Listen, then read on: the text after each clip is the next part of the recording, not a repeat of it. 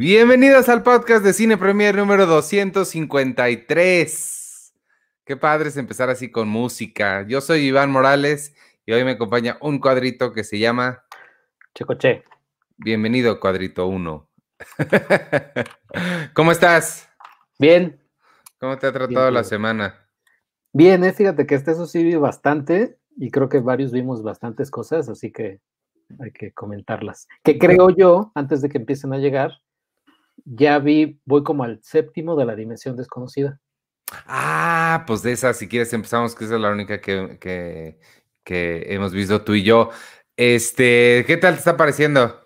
Bien, creo que sí me está gustando más que la anterior. Sí, ¿ves? Como que sí, ya dijeron, ya, ya no vamos a hacer, ya no vamos a darles eh, como, eh, ¿cómo se llama esto? La lección. La lección del día. Moraleja. la Ajá. moraleja. Creo que, creo que está mejor. Obviamente hay unos, por ejemplo, el del, el de que está en el submarino con el John Ah, McCain. sí. Ese sí sí. es como, ¿qué? Ese, y luego el otro también, el del extraterrestre, que, que es con John Hamm. ¿Es John Hamm? No, es el de la ley y el orden. Este, bueno, Ah, el- Christopher Meloni. ese. Sí. Y, y ¿cómo se llama la otra chica? Que es la de la, las que sale en las películas noventeras. Este, Em, ay, no me acuerdo. eh, estoy pensando Patricia Arquette, pero no es Patricia Arquette. Ay, cabrón. Este. No me acuerdo, pero sí. No me acuerdo, el, el que su hija revive en un alien. sí, De una forma rara. Ese también fue como, ah, o sea, como que, como que ya conforme me estoy acercando al final, creo que no me están gustando tanto. Espero que los últimos estén padres. Y, y ya, pero sí me está gustando más. O sea, el de esta Morena Baccarin Ese está padre. está bien bueno. ¿Cuál es el, el primero? Me acuerdo que el primero me gustó mucho. Ah, el de este hombre. ¿Cómo se llama? El de Westworld. Y, Ah. con, y con esta chica de Community, con Gillian Jacobs. Brita. Sí, Gillian Jacobs. Y este, ay, él, ¿cómo se llama? Decidí, viendo este episodio, decidí que él era de los actores que más me gustaban. Y quise aprenderme el nombre, pero ya no me acuerdo cómo se llama. A mí también él, él me cae muy bien. O sea, él- Sí, cosa que hace, cosa que digo, ay, sí está padre.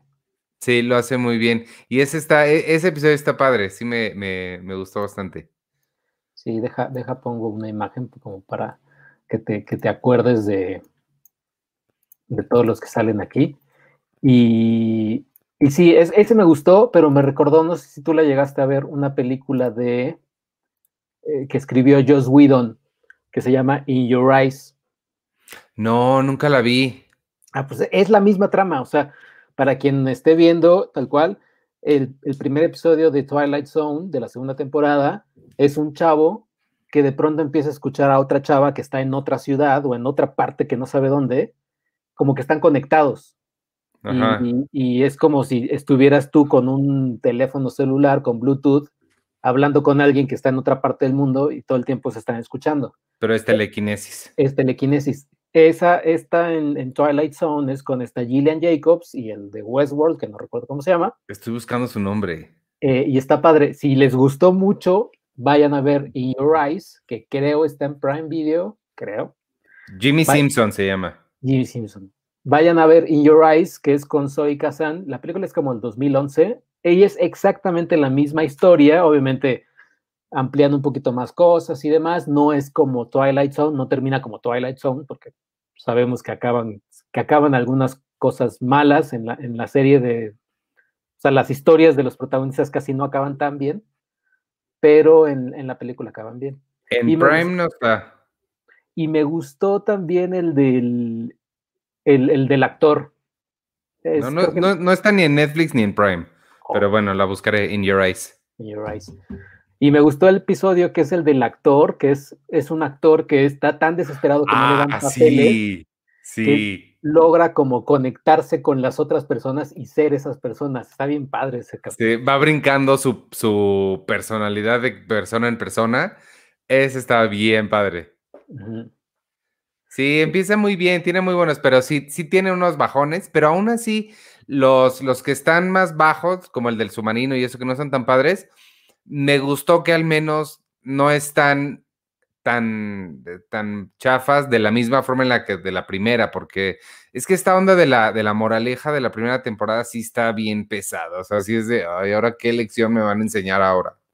Sí, y ya no me acordaba de la primera temporada, salvo que vi como stills de, los episodios. O sea, el del avión, o sea, el clásico de Twilight Zone que han hecho como tres, cuatro, está padre, no está increíble, está padre. O sea, es como ya sabemos toda la historia de ese, de ese episodio. eh, el del niño, el de Jacob Tremblay, ya ni me acordaba de Jacob Tremblay, en, que sale como, que también es un clásico de, del niño que puede pedir los deseos y demás. O sea, creo que los que más me acuerdo son los que menos tienen moraleja, pero los de Not All Men y el, el, el, el que manejan en un coche y, y, lo están llevando a no sé dónde, a qué universidad. O sea, ese también ah, es sí, de, ese es de racismo. De racismo. Sí, los que son como más de moraleja, sí son de. Eh. Pero el de Jacob Tremblay me gustó, está padre.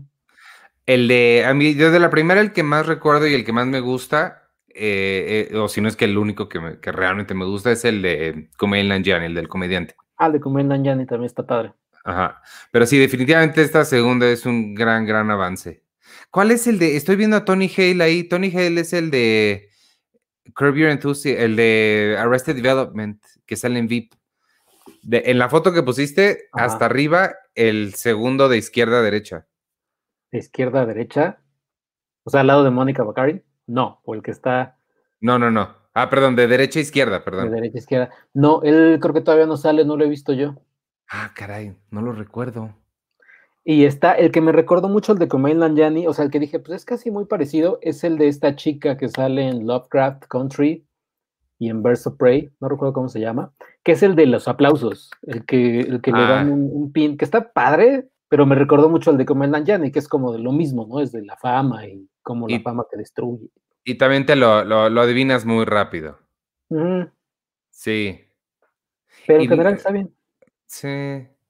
Sí, ese, y que ese en lo que no me gustó es que nunca las ves hacer nada. O sea, entiendo el punto, que es justo que no, no hacen nada y le aplauden, pero sí me, me, hubiera gustado verlos hacer algo.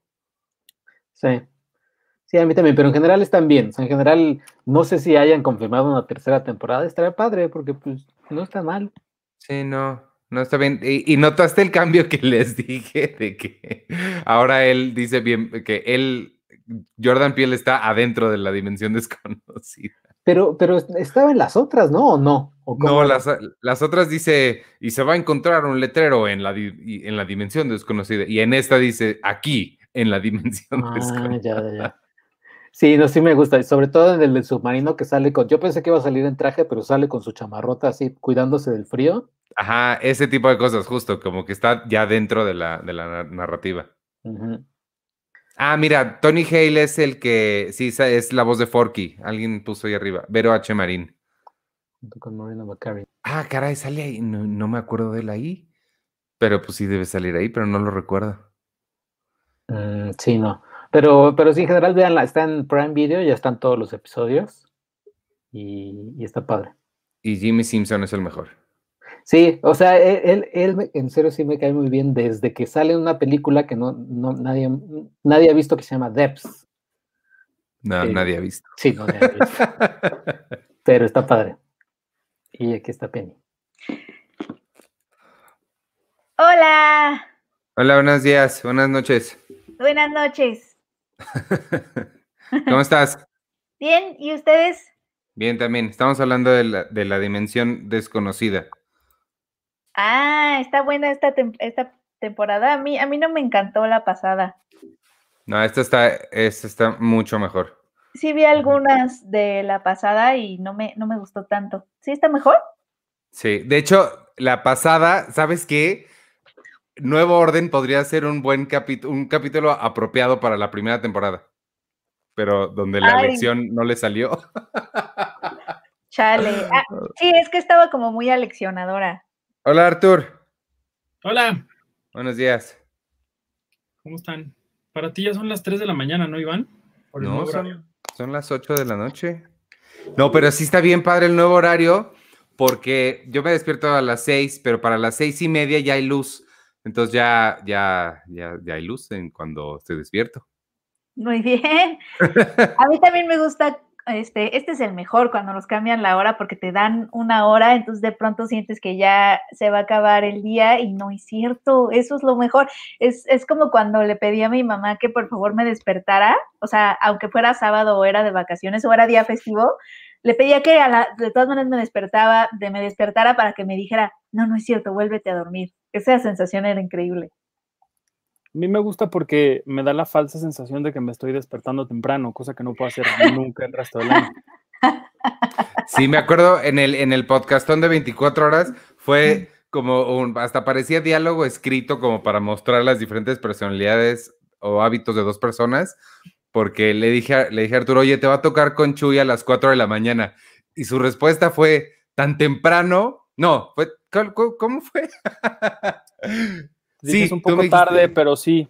Ajá, y yo te dije, para mí es temprano. o sea, tú ves la vida como que las horas entre más avanzan se vuelve a hacer tarde y yo lo veo temprano.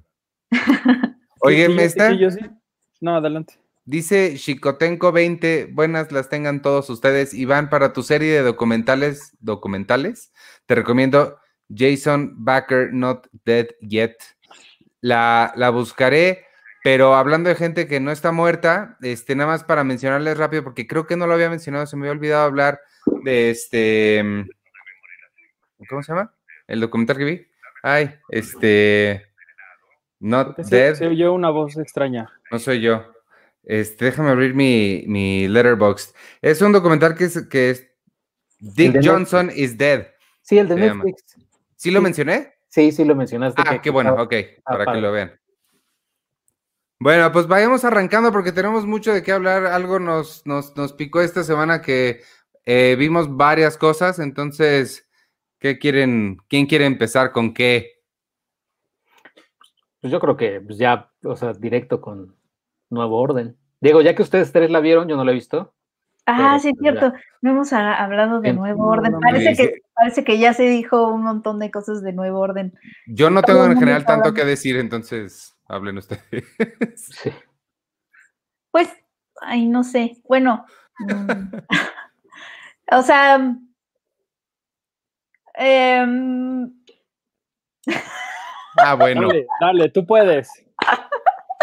chale, es que Es que eh, la cosa es como que, ¿para qué? O sea, pudiendo hablar de es otras que- cosas. Es que sabes qué me, qué me pasa hoy, que ya vi Sin Señas Particulares, que se estrena en, en Morelia esta semana. E- El miércoles empieza Morelia, mañana empieza Morelia, entonces igual nada más también mencionar algo de lo que veremos ahí. Pero una de las cosas que vamos a ver ahí, que está en la selección de, de competencia de Sin Particulares, que de verdad sí es una de las mejores óperas primas que yo he visto en unos cuantos años. O sea, eh, la película de Fernanda Valadez, escrita también por Astrid Rondero, y como que ver esa película me hizo pensar que si de por sí ya tenía yo como broncas con Nuevo Orden, siento que después de ver Sin Señas Particulares, de verdad siento que Nuevo Orden debería pedirle perdón por existir a Sin Señas Particulares, o sea, debería pedir perdón por existir en un mundo en donde existe algo como Sin Particulares. Entonces, ahí está, gracias, Nuevo Orden, Diego Boneta. Pues es que mm, cuando yo la vi, mi primer problema, con, el primer problema que tengo con Nuevo Orden es que em, sí es una película eh, un poco que, o sea, escuchando a, a Michel Franco, siento que hace estas cosas de forma inconsciente, o sea, obviamente él tenía como esta intención y ha dicho que tenía esta intención de, de mostrar un mundo complejizado y, y, y cómo, cómo si seguimos por este rumbo tan dividido como mexicanos y tan violento, podemos acabar como mal, ¿no? Este, y darnos cuenta como de esas divisiones. Mi problema con eso es que eh, esta narrativa de la polarización, ¿no? Que se usa mucho cuando empezamos a ver como que está, hay muchísima violencia y empezamos a decir, ay, es que no hay que polarizar más, etcétera. El problema es que en la mente polarizada, lo que, lo que sucede en México es que estamos divididos en bloques gigantescos, son como mega identidades. Esa es la polarización. Cuando tú ves a alguien y ya porque trae, no sé, algún, algún pañuelo, por ejemplo, de protesta, ya es, un, ya es una feminazi, ¿no? Ya la agrupaste en este bloque masivo de mega identidades en donde de manifestantes hay, hay los manifestantes son completamente diferentes, ¿no? Son personas que son universos enteros, que están ahí por diferentes razones, ¿no? Bajo una misma causa, etcétera. Pero tú agrupas, y eso es lo que haces en la polarización, agrupas a la gente en estos megabloques de identidades y entonces si usas color azul, eh, seguramente eres conservador y entonces estás en contra del aborto. Es decir, eso es la polarización creer que, todo, que, estamos como agrupados en bloques de identidades masivas. Y mi problema con Nuevo Orden es que es el inicio, cuando vemos, eh, básicamente inicia con una boda, ¿no?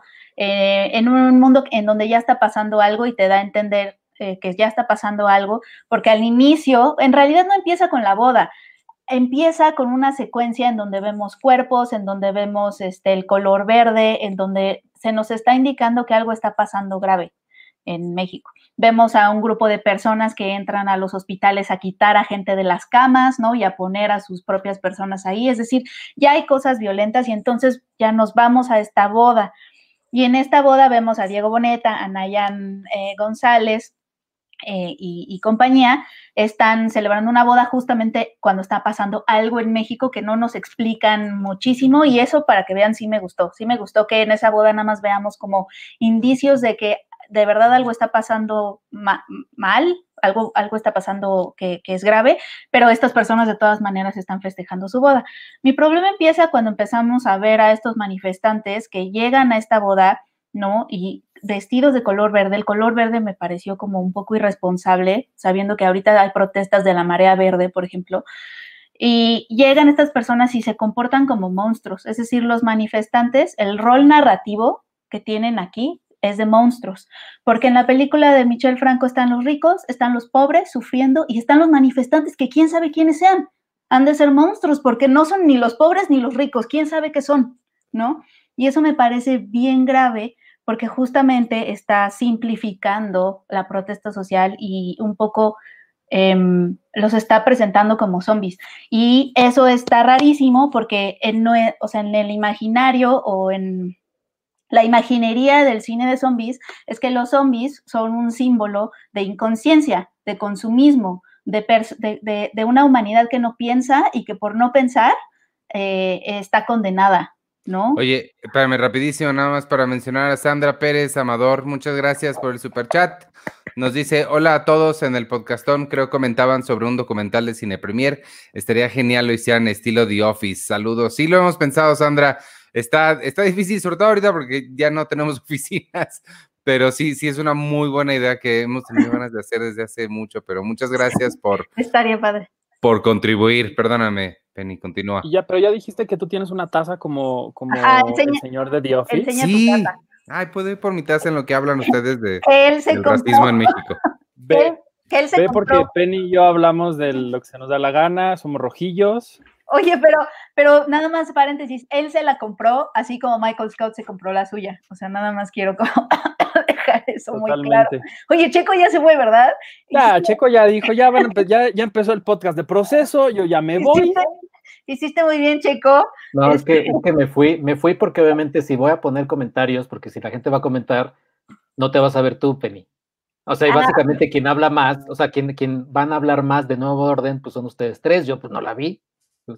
Ajá, o sea, y, creo que... Y francamente también siento que ya es too much de, nuevo orden, pero sí. es importante escucharlos a ustedes. Y, pero también que, que, leer los comentarios, pero que tú no seas un Mike Wazowski y, y no te veas bueno, con, el comentario que hay ahí sí podría ser como tu cara, mira, porque está como, es una, es una mujer. Podría ponerse así. ahí, está, ahí, está, Iván con su taza. World's Best Boss, dice. Y si me, la compré yo mismo, igual que Michael Scott se compra la suya. Sí. Y pues sí, básicamente eso. O sea, siento que Nuevo Orden eh, sí eh, representa un México dividido, pero lo hace desde una mentalidad dividida. Eh, que, justamente crea estos bloques de identidades. Es decir, no, no, o sea, los manifestantes no son esta cosa que está aparte de los ciudadanos que, se manifiestan, son los ciudadanos, que, los que los, son los mismos, son los mismos que, o sea, no son monstruos ahí que quién sabe dónde viven en cuevas y salvajes, etcétera, sino son los mismos ciudadanos los que están manifestándose. Entonces, agruparlos y simplificar de esa forma la protesta a mí se me hizo muy irresponsable, sobre todo porque vemos en una secuencia un letrero de ni una más. Entonces, un poco la película, o sea, el discurso de la película es la gente de, de, izquierda o los oprimidos o los pobres y las feministas son las que nos van a llevar a un golpe de Estado y creo que eso es, eso está tremendamente grave. Eh, ahí están los manifestantes, eh, este, son estas personas que... Michelle Franco diciendo, es que no son morenos, yo no sé dónde vieron, o sea, vean eso. Sí, es decir, es muy, es muy evidente que los manifestantes son estas personas morenas, vienen pintadas de verde, están, están manifestándose y hay una secuencia en donde entran, bueno, entran a esta boda, empiezan a disparar como salvajes, empiezan, y eso Arthur lo ha dicho y ahorita seguro lo va a comentar, empiezan a quitarles las cosas, como estas, como este resentimiento social de quiero tus lujos, que es justamente el miedo como de las clases eh, es, esta, imagina, esta, esta imagen torcida que muchas clases, que, que, los clasistas tienen de que los pobres nada más son resentidos sociales que quieren quitarnos nuestras cosas. Eh, lo ves, por ejemplo, ahí es, llegan estas personas a disparar, a quitarles las cosas y no volvemos a saber de ellos. No, no volvemos a saber quiénes eran los que se estaban manifestando, qué onda. Después ya estamos en un golpe de Estado. Eh, pero es esa, esa división que se hace de y simplificación absoluta de, la, de lo que es la protesta y de, pues, quién sabe quiénes eran, ¿no? Porque ni eran los pobres ni eran los ricos, quién sabe, eran monstruos. Es lo que a mí me, sacó de la película luego, luego al inicio. Y luego tiene esto, estas estos anotaciones de la militarización y creo que eso es un poco más exitoso creo que la película debió de haber vivido más ahí, ¿no? En el ejército, en las calles y justamente ahí, estas, esta corporación sin rostro y los peligros de eso. Pero el inicio me pareció como sin pies ni cabeza y que, que divide, o sea, sí representa, sí provoca más miedo que empatía. Eso es lo que creo que, que sucede con Nuevo Orden. Yo he visto muchas opiniones que dicen cómo le puedes pedir a una película que una película de ficción que sea tan tan tan cercana con la realidad cuando la misma película así lo quiso hacer. Pues es evidente que Michel Franco hizo las cosas para que para que se vieran en este contexto, en, en esta situación. Es decir, el verde del feminismo no lo alcanzó, la polarización de México no lo alcanzó. Esto es algo que ha habido toda la vida y que no es algo que, salió de una semana para acá y que, diga, no, a mejor hay que, ching, ya no lo vamos a poder cambiar, ¿no? Porque pues ya, ya está la película. No, así fue, la, se, nota que, que ese es el propósito de la película, porque Michel Franco lo que siempre ha querido hacer con todas sus películas es sacudir, darnos un madrazo en el estómago, sacudirnos y entonces ya después contarnos una historia. Eso es lo que siempre hace su, cine, ¿no? Siempre son, son temas fuertes, son temas muy, muy complejos, como después de Lucía, como Chronic, eh, como Las hijas de Abril, y ahorita no recuerdo la otra donde sale Mónica del Carmen también, pero siempre hace eso, y siempre es como, no, empieza esto, te sacude, te, te golpea, y después ya es como, ya ahí se queda, ¿no? Y entonces lo que pasa con, Nuevo Orden es justamente eso, inicia con, una secuencia, una, primera parte muy bien lograda, eso sí, muy bien filmada, muy bien fotografiada y muy bien eh, montada y lo que ustedes quieran, pero que como bien lo dice sí es tal cual, así, el México de los ricos otra vez filmando a los pobres. Y yo lo englobaría más en, en, no diciendo quiénes son los, los, estas personas de la protesta locas, yo englobaría estos dos universos nada más, ricos y pobres, y estos pobres son los locos, son los, los zombies, los radicales, los locos, los que toda la vida han malmirado a la gente con, con, con, poder, con dinero, y los ven con envidia y les quieren arrancar sus joyas, y lo único que hacen es desestabilizar el mundo para arrancarle a la señora su collar de perlas que ha presumido toda la vida. Así se plantea en la película. ¿Y te acuerdas de esta imagen, Arthur, de cuando entran a, la boda y pues bueno, ya cometen toda esa masacre? Esta imagen que se detiene en la mujer blanca embarazada masacrada. O sea, es imposible no sentir, bueno, que estas, o sea, es imposible no sentir que la película está beneficiando la humanización de unos y, demostrándote que otros son salvajes, ¿no? Al menos en ese momento. Aunque la película antes te haya dado a entender que esa, o sea, te da a entender que esa familia e, es, en esa boda son corruptos, ya sabes, se hacen favores por abajito, eh, es decir, sí, y, son clasistas, ¿no? Te da a entender eso, eh, no quieren ayudar a, un ex empleado, que son malas personas, ¿no? O que, son corruptos, pero ellos son corruptos y les hablan feo a, los pobres y ese es como su, su pecado, digámoslo por, de alguna forma, pero, eh, pero llegan los salvajes y lo, los masacran. Y eh, obviamente ahí como que hay un desbalance de, ¿cómo? Nada más por hablarles feo nos van a masacrar. es como que no, no hay, sí, hay un desbalance ahí raro, ¿no? Te hablo feo y tú me masacras. Entonces obviamente a quién vamos a ver mal, al que masacra, ¿no? Claro, y totalmente, digo, eh, las, las historias distópicas siempre, eh, yo he creído que entre, entre mejor sea una historia distópica, más se precian de no darte ningún contexto, ¿no? Las mejores historias de distopías no te dicen qué es lo que está pasando, ¿no? Como que medio te lo dan a entender y, ellos se, centran en, sus propias historias. Y en este caso creo que el no dar información, el no, el no dar un contexto es lo que da pie a tantas cosas que son tan evidentes y que no puedes decir, no, es una malinterpretación de un crítico, de un periodista. No, están ahí tal cual, o sea, no hay forma de que tú las puedas malinterpretar porque así son. Entonces, creo que esta falta de contexto, esta falta de, de, darnos, de situarnos en qué momento estamos, hace que también entiendas que la película sí es muy actual y quieres, quieres ser muy actual, ¿no? Y, y, en, y en otro sentido, sí también lo que me pasa mucho con esta película en general, con todo el cine de Michel Franco, es, es tan ambicioso en tantos sentidos, empezando por su guion, que termina por enredarse solito y se pierde y se tropieza y, no llega a nada. Y eso es lo que pasa aquí. Criminaliza a la protesta, no, no, no sigue por ahí. Eh, hace una división tal cual entre ricos y pobres, buenos y malos, no sigue por ahí. Empieza a radicalizar muchísimo y habla de la, de la militarización en este país y tampoco sigue por ahí. De pronto empieza a ser demasiado salvaje con las personas ricas y tampoco sigue por ahí. Con lo único que sí sigue es en, eh, que en este mundo de nuevo orden, que al final todo cambia para seguir exactamente igual y donde todos pierden, los que más pierden siempre terminan siendo los pobres, los morenos, los jodidos, los que ahora en este, en este estado de sitio, en este, en este México en el que, en el que ya les han quitado, ya les han quitado todo, ahora les quitan hasta su libertad y ahora viven en este estado de sitio donde tienen que pasar por retenes militares, decir a dónde van, a qué hora vuelven, con quién van, si están trabajando, qué están haciendo, tienen que revisarlos, tienen que tocarlos, como si estuvieras tú en un aeropuerto donde creyeran que tú tienes cocaína metida en la cola, así, tal cual. Entonces, lo, lo, que hacen es que en esta película quienes terminan perdiendo más, quienes terminan pagando los platos rotos, son los pobres. Y también da la idea de que incluso en un mundo distópico filmado por Michel Franco, el color de piel, la, posición social, el,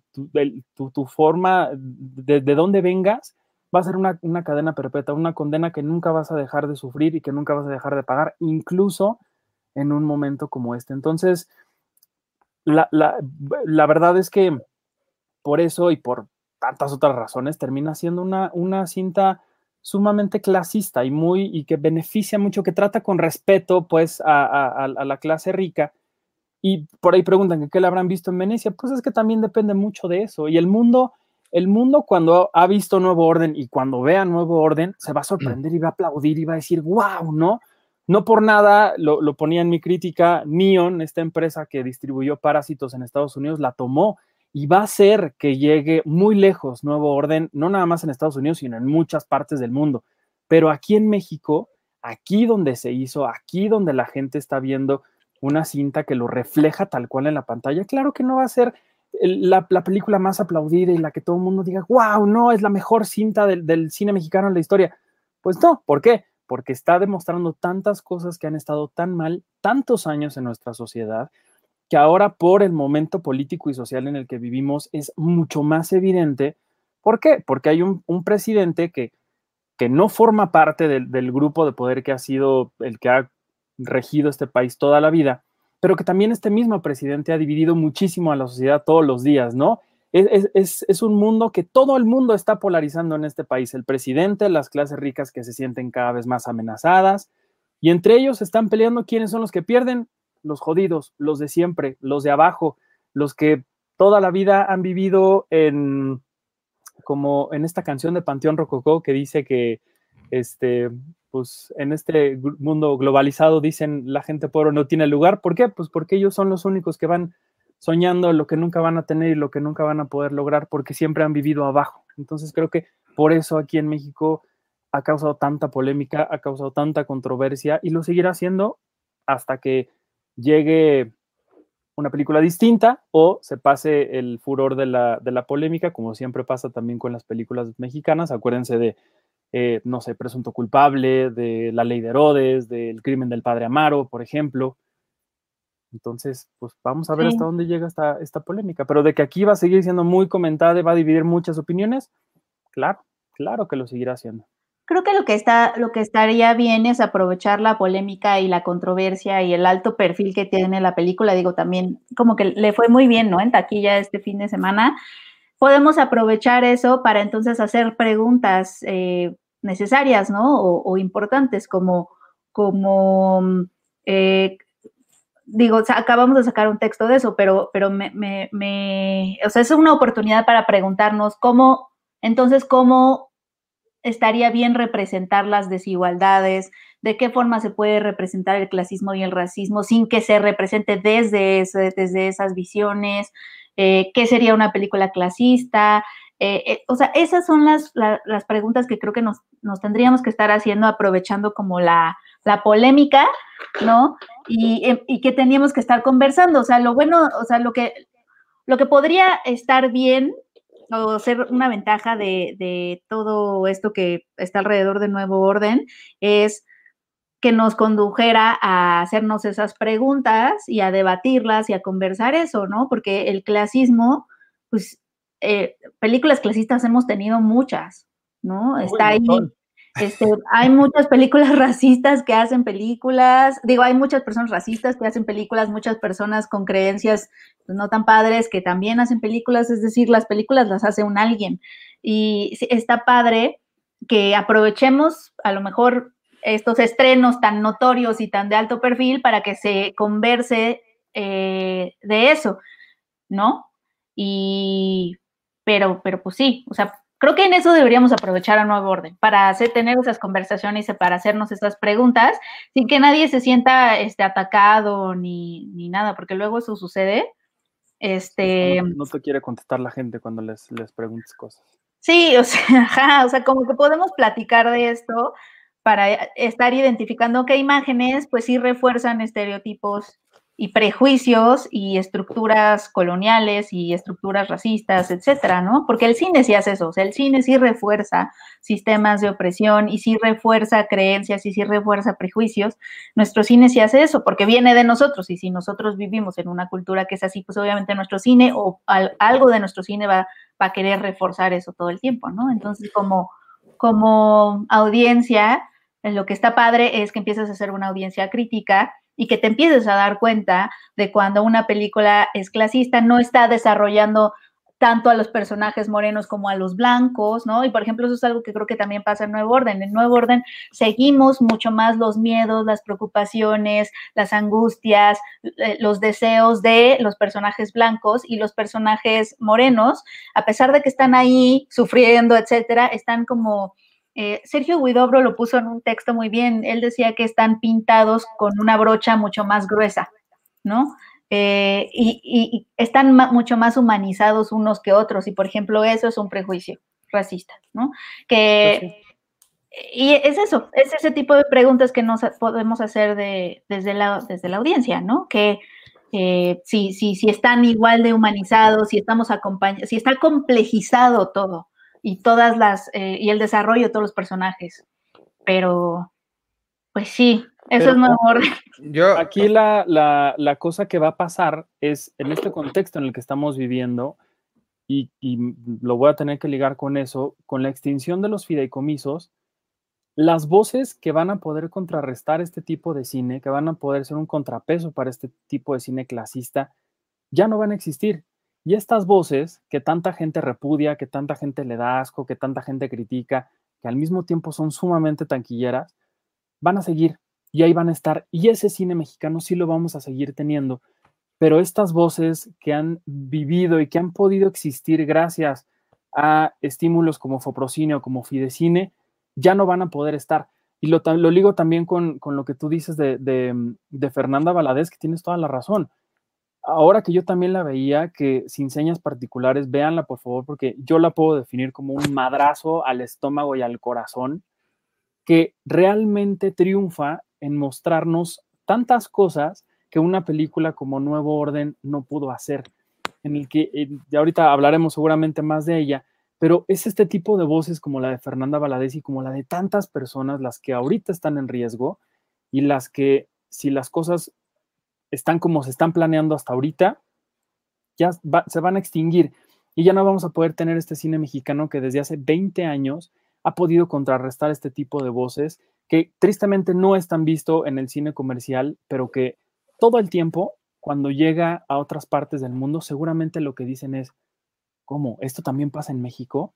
¿Por qué no nos habíamos enterado? ¿Por qué no habíamos visto, no? Porque nada más se van a quedar con una sola imagen.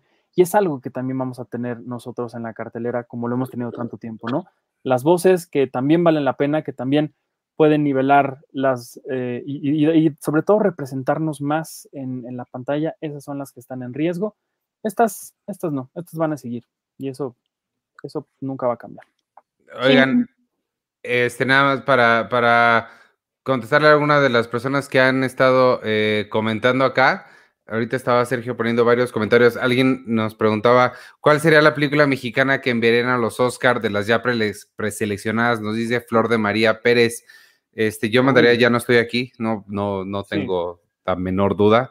Este, mm, A ver, recuerden, recuérdenme cuáles estaban. Ya no estoy aquí. No, no me acuerdo bien, pero es Ya no estoy aquí. Nuevo Orden, eh, Te llevo conmigo, que es esta coproducción mexicana que estuvo en Sundance.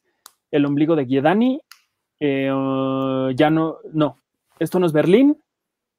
Y me está faltando una, porque creo, que- creo que son seis. Pero bueno, de todas estas, No es sin señas, ¿verdad? No. no, no, no, no. Pero de estas, yo haría como una preselección de tres, que obviamente, pues nuevo orden, porque pues. Pero yo estaría entre o ya no estoy aquí o eh, te llevo conmigo, que no le he visto, pero un, un premio de Sundance pesa mucho para el Oscar. Eso podría ser importante, pero en todo caso, yo me quedaría más con ya no estoy aquí por la forma, en la, la forma tan increíble que retrata a las clases no favorecidas de este país, la forma en la que, en la que salen adelante en una circunstancia como la que vivimos actualmente en, en, en, México, y sobre todo porque tiene el apoyo de Netflix, es una producción original de Netflix que, que así, así la han vendido en el mundo y que a donde ha llegado ha sorprendido muchísimo. Así Y yo- dice Plotino Rodacanati que la que te faltó es mano de obra. Ah, Ah, mano. de obra, claro. Que mano de obra es producir. produci- producida por Michel Franco Por Michel triunfa enormemente más en mostrar la- las desigualdades sociales. Yo, fíjate que a mí, a mí me pasó algo bien curioso, ya para, para terminar con Nuevo Orden y pasar a, a lo demás, a mí me pasó algo bien chistoso que yo de plano no, creo que hasta casi el final no le estaba, ente- me di cuenta que no le estaba entendiendo la película, por- yo no sé qué traía en la cabeza, si acababa de, de ver Planet Terror o terminé justo de ver La Dimensión Desconocida, pero esta onda de que abren la llave de agua y sale verde y todos los verdes por todos lados y la gente los manifestantes que están justo tan de- deshumanizados. Yo juraba que, que iba, que, que era algo tipo, este, ¿te, acuerdas, ¿se acuerdan de la, la Stepford Wives? O, o una de estas películas de, en las que un ente de, otro, de otra galaxia se había metido en ellos y lo estaba poseyendo. Algo así pensé que estaba pasando. Iván, tú sí viste que, a, que a través, que a través del agua la gente se estaba infectando o algo, porque de plano no, o sea, sí estaba esperando el elemento sobrenatural en cualquier momento.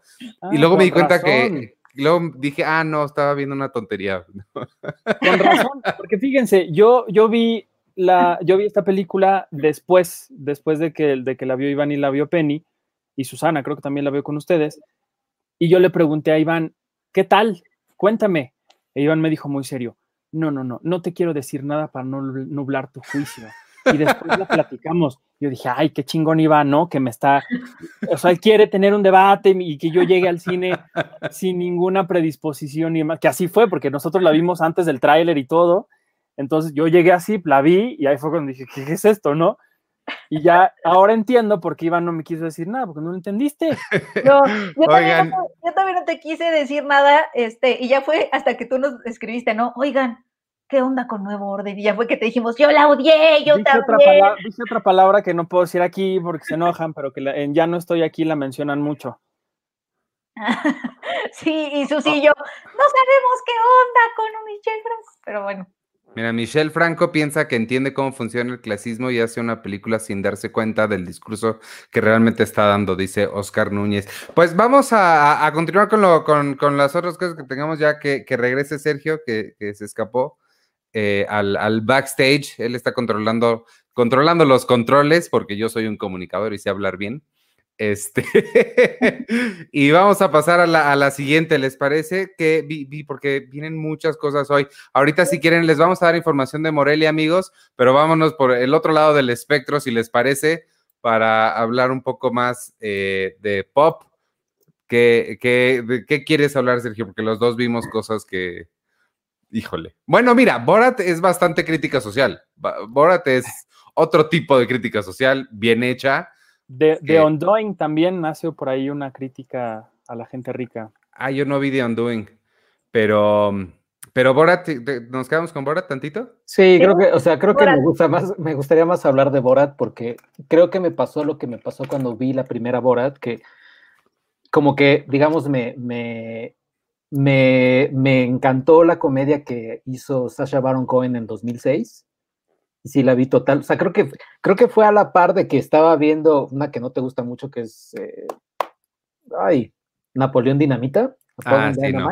No, Jared Hess no me gusta. Ajá, pero como que me, como que me fui enamorando de, esa, de ese tipo de comedia rara, extraña y demás. Y con Borat 2 me pasó una cosa que sí pensé, estaba viendo, no sé si a ti te pasó y no sé si alguien más de ustedes la vio, eh, estaba, eh, la estaba viendo y dije, ah, está chistosa y me estaba riendo, etcétera. A la mitad dije, es, es que está muy padre esta idea, este concepto, bien podría ser una serie, porque pues, estoy viendo un episodio de una serie de televisión, esta cosa va a durar hora, y- hora y media, y pues me está, me está divirtiendo, está padre, pero pues eh, hasta ahí. Pero llegamos como al tercer acto, o sea, sobre todo cuando no es tan spoiler esto de Borat, o sea, e- él, él va a regresar a, a Estados Unidos porque quiere eh, presentarle a eh, Mike Pence, ¿quién es Mike Ujú. Eh, quiere lle- llevarle a su hija, ¿no? Por Regalarle a su hija. ajá. regalarle a su hija. Y esto pasa como a los 20, 30 minutos de la película. Y yo, o sea, esto en Borat, en la 1, este fue, esta era la parte final, ¿no? Era ir con Pamela Anderson y demás, ¿no? Y dije, pues, ¿qué, qué van a hacer ahora? O sea, tienen como, les, quedó, les queda como una hora, diez minutos, ¿qué más van a hacer? Y entonces en, en- en la última media hora fue que la película dio un giro totalmente, sobre todo con Rudolph Giuliani, y sí es una Ajá. cosa que sí te, o sea, sí me quedé así como de, ¿what? Sí. Eso, eso y el, y el final, eh, que el twist lo hace, o sea, que es, ah, claramente es el guiño a sospechosos comunes y todo este medio pretexto de que estaban filmando con coronavirus o durante la pandemia, etcétera, dije, ah, pues está chistoso, está padre, como, como estamos viendo una nueva, una película que se filmó durante la pandemia, ¿no? Está, está padre pero te presentan como este giro pequeño en- eh, al final de la película que también sí dije, o sea, es un genio Sasha Baron Cohen, porque sí lo que hizo fue, o sea, es que, o sea, no podría decirles más de lo que me gustó de la película porque casi todo es spoiler, pero, pero sí, o sea, el, el, el, el concierto que le da a los, a los, este, a los que están apoyando a los demócratas, a todos los como rednecks, por así decirlo, híjole, también es así fuertísimo, lo de Giuliani es fuertísimo, el final, eh, pero sí, o sea, la verdad es que sí, fue una grata sorpresa. Por... A mí, a mí también me gustó, me gustó mucho. Creo que eh, lo que sentiste, mm, eh, que, que- que te- que dices que como que empezó a bajar hasta que volvió a levantar otra vez, creo que a mí también me pasó y lo que identifiqué es que ya te, ya te lo sabes, o sea, ya sabes qué esperar. Como que el, el parte del, del charm o del encanto que tiene la primera parte es que no sabes cómo va a reaccionar la gente. Y es, es una cosa que, que puse en el, texto que escribí de crítica y que se lo, la, idea se la tomé al crítico de, de la BBC. Y es que en, el, en 2006, en la original, Borat ponía a la gente en situaciones a decir cosas extraordinarias que nunca habías escuchado o que no te esperabas que alguien dijera, pero en, la, en el mundo en el que estamos ahorita, la gente ya dice ese tipo de barbaridades diario al aire en CNN y están orgullosos de pensar así. Entonces, ese shock creo que ya no es tanto, pero, pero aún así, sí, estoy de, de en que eh, creo que tomó una muy buena eh, decisión Sacha Baron Cohen en darle la batuta a la, niña. Eh, porque Borat ya lo conoces, ya sabes que, ya sabes de qué, de qué va, pero el pasarle la batuta a la, a la hija, a esta actriz que se llama María Bacalova, este, y que ella sea quien, quien comanda la película y, y lo hace de una forma, a mí me pareció increíble que, o sea, porque de nuevo, Sacha Baron Cohen ya lo conocemos, antes de ser Borat ya tenía su show de Ali G, o sea, él lleva engañando gente 20 años pero esta niña tiene 20 años y está sí. a su nivel con una improvisación, con ese momento de, de Rudolph Giuliani que a mí cuando me mandó el, el, me mandaron el screener, nos decían, por favor, no revelen esa escena, no sé qué. Y la, mientras la estaba viendo, ya vi todo, veía todos los tweets de todos los periodistas y críticos que les valió el, la petición. Y este, porque sí es muy choqueante que de repente, madres, o sea, sí lograron ir con él. O sea, sí. ya, ya desde el haber entrado a ir con él ya está muy impresionante.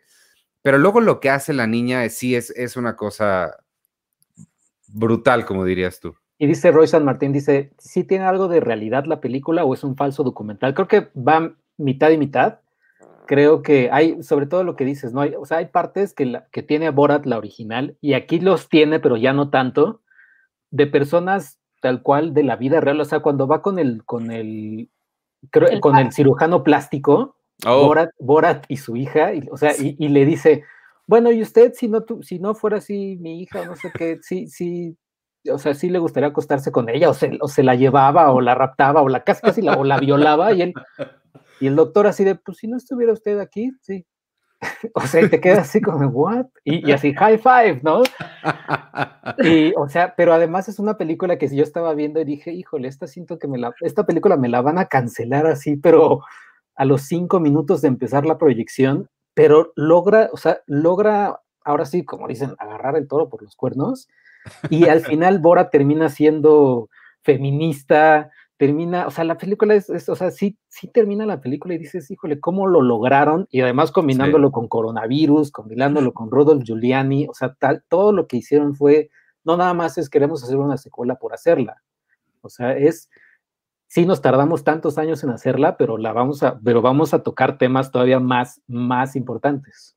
Sí tiene un, un talento muy, muy especial para, para ir de la comedia más sofisticada que de verdad o sea, sí, es un nivel de sofisticación muy cañón el que tiene, hasta los chistes de cagadas, o sea, que, y en un, o sea, en, en, dos segundos te hace los dos al mismo tiempo y no sabes ni, y creo que eso suaviza mucho el, el impacto. Sí, uh -huh. este, sí, sí, sí, sí me gustó bastante. Sí creo que eh, tiene partes un poco predecibles, o sea, que sabes lo que, lo que viene, pero aún así sí termina funcionando súper, súper bien. Y hay que recordar que esta película bueno, Borat, la 1, estuvo nominada a Mejor Guión en el Oscar. Ah, sí, he estado leyendo las, las predicciones y están mencionándola en guion y a la, a la chica esta, María Bacalova. a la actriz, exacto. Sí, la verdad es Que que... fue y- cuando, que fue cuando no lo querían dejar a la, entrar a la ceremonia, ¿no? Que pusieron como muchas restricciones para las para la alfombra roja, ¿se acuerdan? Hubo No. algo que le pidieron a él específicamente que no podían, o sea, no a él, pues, pero dijeron, no pueden hacer, no pueden entrar disfrazados, no pueden haber cosas en la alfombra. Y él llegó y, y, y estuvo así. Y mm, según yo en mi mente fue como de, pues, a ver, díganme que no puedo pasar, ¿no? Pero Eh, me llegó, que como- había llegó pasado como eso. Borat, no me acuerdo. No, No, me no acuerdo si fue como Borat o como otro personaje que tuvo, que era la película que siguió de Borat, Bruno. Bruno. Bruno. Creo que fue también por, com- o sea, ya creo que iba como disfrazado, de- no me acuerdo, pero algo así pasó con él, pues, que, que Pues no hicieron como cosas para que no fuera y e hiciera lo que ya sabe hacer y lo terminó haciendo. Pues no creo que hayan sido para esta película, porque además mientras estaba viendo la película, o sea, sí estaba pensando también, o sea, la escribieron hace, o sea, la escribieron en, en marzo, en marzo, abril, la filmaron en julio, la editaron en agosto, y, y, o sea, sí es impresionante lo, lo actual que es la película, pero siento yo que no va a perder, o va, más que, más que dejar de ser actual, o sea, más que la veamos en tres años y "Ay, ya es que qué viejo se ve esto, más bien lo vamos a, va a ser como un, como un legado, por así decirlo, de, de- de ese momento específico. Sí, sí, no, no, no creo que pierda, pierda vigencia pronto. Y esta escena que dicen de, de Giuliani es como la de Michael Moore con Charlton Heston, así de... ¿Se acuerdan de, de aquella escena de... ¿Qué fue? Masacre en Columbine, ¿no? Sí. Pues, pues, o sea, O sea, sí, Lo confronta, pues. No, yo creo que es peor, Sí, es eh, peor. porque él solito se pone. O sea, en, en Michael Moore hace preguntas que, eh, en primera, es, eh, el approach es muy diferente. O sea, sí es de, sabes a lo que vengo y vengo a esto y el otro güey no se puede defender. O, la- o sus defensas son, son ir- ilógicas. Pero no, aquí la niña no hace nada. El Giuliani hace todo. O sea, él solito, se- o sea, es como por si, eso- es como si dijera Giuliani, que no lo hace, ¿no? Pero, pero es como si dijera Giuliani, bueno, pues ahorita me voy a echar, ahorita que estamos bien platicando tú y yo, me voy a echar una línea de coca y ya, ¿no? O sea, si tú dices así como de, Casi, casi. O sea, Ajá. sí, sí, sí está bien, bien rudo. Este, y, y porque es él, pero no es el único. Hay mucha gente que es que eso es lo que hace eh, Sacha Baron Cohen. No, no, no les, no los guía a hacer cosas, les da la oportunidad de hacer cosas. Sí, o sea, no los, no los está engañando para que a través de ciertas truecas ellos terminen en el hoyo. No, nada más les pone el hoyo y ellos brincan. Gustosísimos. ¿Cuál es el, la habilidad que tienes que tener como para eso, como de improvisación, pero también que no te dé miedo el ridículo? O sea, que supongo que tiene esta chica también, como de saber improvisar, pero no tampoco le tienes miedo a la reacción de la gente y no te da miedo pues el ridículo ni, o sea, no sé qué tipo de, de habilidad o combo de superpoderes debes de tener para ser ella y, o él. Sí, no sé, pero está, está muy cañón. Yo creo que lo que tienen mucho ellos es que conocen muy bien, eh, y tampoco es tan difícil, eh, al público al que se están burlando o al que están usando. O sea, creo que Sasha Baron Cohen sabía que cuando iba a cantar frente a un, montón de, republicanos ahí, eh, votantes de Trump, y sabía que se iba a mencionar a judíos y se iba a mencionar así como, como muchas cosas racistas, sabía que los otros lo iban a apoyar, o sea, sabía que le iban a aplaudir y todo. Y, hay escenas donde hasta hay un tipo blurreado que le hace así, o sea, la- el, el- el saludo nazi y demás, eh, pero él sabe, o sea, creo que es algo que es obvio, o sea, él conoce y dice, estos tipos, lo más sorprendente sería para mí que me empezaran a tirar eh, como, no sé, refrescos o cerveza y me obligaran a bajar del escenario. Creo más que nada lo que, va, lo que van a hacer es van a celebrarme. O sea, él conocía perfectamente. Yo no podría quedarme en personaje, o sea, yo sí veo que me empiezan a aplaudir, rompería el personaje y les diría, ¿qué les pasa? ¿Están idiotas? O sea, como- ¿Sabes de qué me acordé? Que es, es muy estúpida la comparación, pero en alguna de las 25 películas de, de los Minions, Pensé que ibas a decir risa en vacaciones. no, cuando hay, cuando hay Minions morados, que hay dos que todavía no se convierten, que son amarillos todavía y se pintan de, de- de morado y empiezan, "Ah, ah, ah", porque es lo único que hacen los otros y es muy fácil mezclarse con ellos.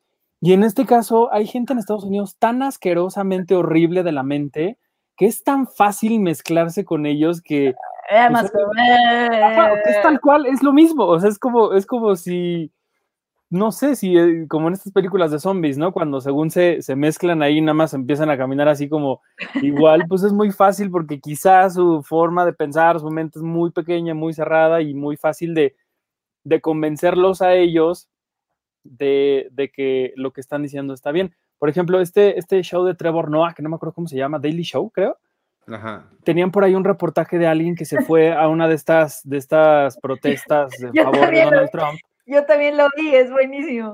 Que, eh, pero no sé cuál viste tú porque hay varios, pero hay, hay uno donde el, reportero, muy hábil, hace preguntas tan enredadas, pero que les da como pistas para que ellos entiendan lo que quieren y entonces les dice, no, no, ¿qué? Y ellos, sí, sí, claro, Donald Trump, no sé.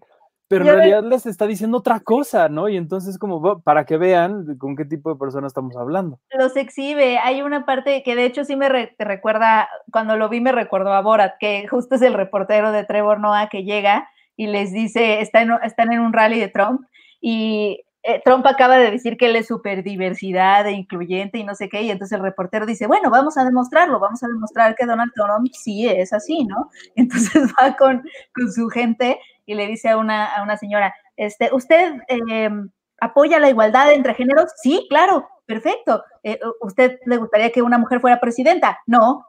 ¿Por, por qué no? No, es que las mujeres este, somos muy emocionales, empezaríamos una guerra así. Y el reportero, oh, ¿y, y no todas las guerras han sido empezadas por hombres? La chava, sí. ah, ok. Oye, y, y, y, y justo también eh, lo, que, lo que mencionaba más o menos Penny, me, me recordé en esta escena, que es como la mitad de la película, que hay una parte donde, donde Borat le dice a un señor ya así grande y con las hijas al lado, así de, ¿y usted qué, este, cuánto pagaría por mi hija? Una cosa así, ¿no? Y él le dice, no, pues como 50 dólares o algo así, y las hijas reaccionan, o sea, y la, la reacción de las hijas es, es, es así, se ve natural, así de, me das asco, papá, no sé qué, bla, bla. Sí. O sea, sí es, sí es, sí es muy, o sea, sí es, es como muy al punto la película, sí es, sí es, o sea, me sorprendió bastante, o sea, me sorprendió como cuando 21 Jump Street, que decía, va, pues a ver 21 Jump Street, ¿no? Eh, a ver qué tal. Y, o sea, me sorprendió ese nivel de lo, de lo bien hecha que está. Sí.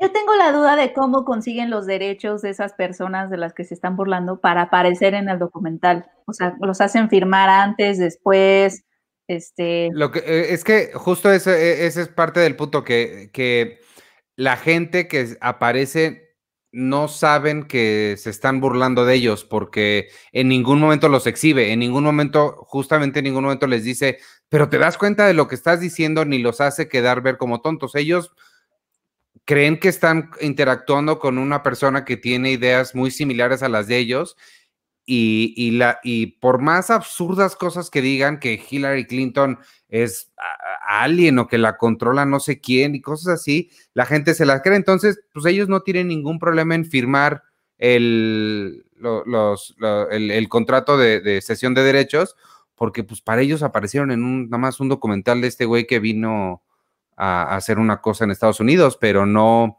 ellos no saben que están siendo el que se están burlando de ellos, ¿no? Y pues así, o sea, termina su entrevista, les firman y se van. Y por eso ahorita es cuando ya que se estrenó empiezan a salir, no, es, se aprovecharon de mí porque, este, porque sí, y pues ninguno tiene, porque también si te quedas a los créditos vienen como 16 abogados, Sí. porque sí están bien preparados para todo, o sea. Pues acuérdense no. de, de Presunto Culpable, que ese fue uno de los pretextos por las que ya no querían que se exhibi- exhibiera la película, porque una de las personas que estaba en la cárcel dijo que se- su imagen se estaba agraviándose y que no sé qué, bla, bla, bla. Y ese fue el pretexto con el que medio lograron que la película saliera de cartelera, pero a ella Cinépolis le valió y dijo, ah, no, pues yo la voy a poner, demándenme si quieren, y entonces la, la exhibió y fue más gente a verla. Pero, pero bueno, sí, es, es, es, es muy- muy raro, pues, cómo, cómo lo puedan hacer. Pues ahí está Borat 2 Movie Film for Make Benefit, no sé qué diablos. Viste, que- y luego eh, hoy vi que Kazajistán está usando el very nice como parte de su campaña de turismo. Está. No, y que lo están usando a él, o sea, que están usando la imagen de Borat así para, para aprovecharse. Pues sí, o sea, es buena, sí. buena, buena oportunidad de turismo, pero no creo que le sirva mucho, porque ¿quién va, quién va a viajar? Uno, y dos, ¿quién va a viajar a Kazajstán? Pues sí. No sé si No los países de alrededor, todos sus amigos, Turkmenistán, Uzbekistán, Tayikistán. Pues igual. ¿No vieron esta, este, este como póster gigante en una calle donde estaba Borat con su traje de baño y en esa parte específica decía, toma un cubrebocas y entonces tenías Mm. que meter la mano ahí y sacar un cubrebocas de su, de ahí y entonces estaba muy chistoso. No. Padre, qué padre cuando los países hacen suyo un universo cinematográfico para, para su turismo, como Nueva Zelanda que te, te da la bienvenida a Gandalf. Sí. Que no lo hagan con nuevo orden, por favor, porque sería una cosa muy horrible. Los, Oye, los dice- zombies, los manifestantes zombies, te Dice dan Royce, la bienvenida en el aeropuerto. Royce Martán dice, ¿y creen que esto influye en las elecciones 2020? Sí. Claro. O sea, sí, no. Es la semana que entra. O sea, sí, no, como dice Iván. Pues es que los que van a votar por Trump no creo que vaya a hacer nada este, que los haga dudar de su voto. Sí, no. No, y hasta habrían dicho, o sea, ven la escena de Rudolf Giuliani y dicen, ah, pues claro, yo hubiera hecho lo mismo. Sí. Sí, total. Pues ya es, es el próximo, es el 9 de noviembre, ¿no? Creo. El 3. Ah, pues ya, el próximo martes. Allá votan el martes. Super martes. Que aquí vamos a una transmisión especial de 24 horas para cubrir el super martes. Sí, totalmente. Muy listos para ese día. Charlie Murillo, ¿ya vieron The Queen's Gambit? Está increíble. Yo la vi. ¿Alguien más la vio? ¿La viste, Sergio? Yo vi el primer episodio. Ah, qué bueno. Sí. Yo la vi completita. Yo no, yo no la vi. Yo vi The Undoing. Yo, yo, yo vi, vi The Undoing también.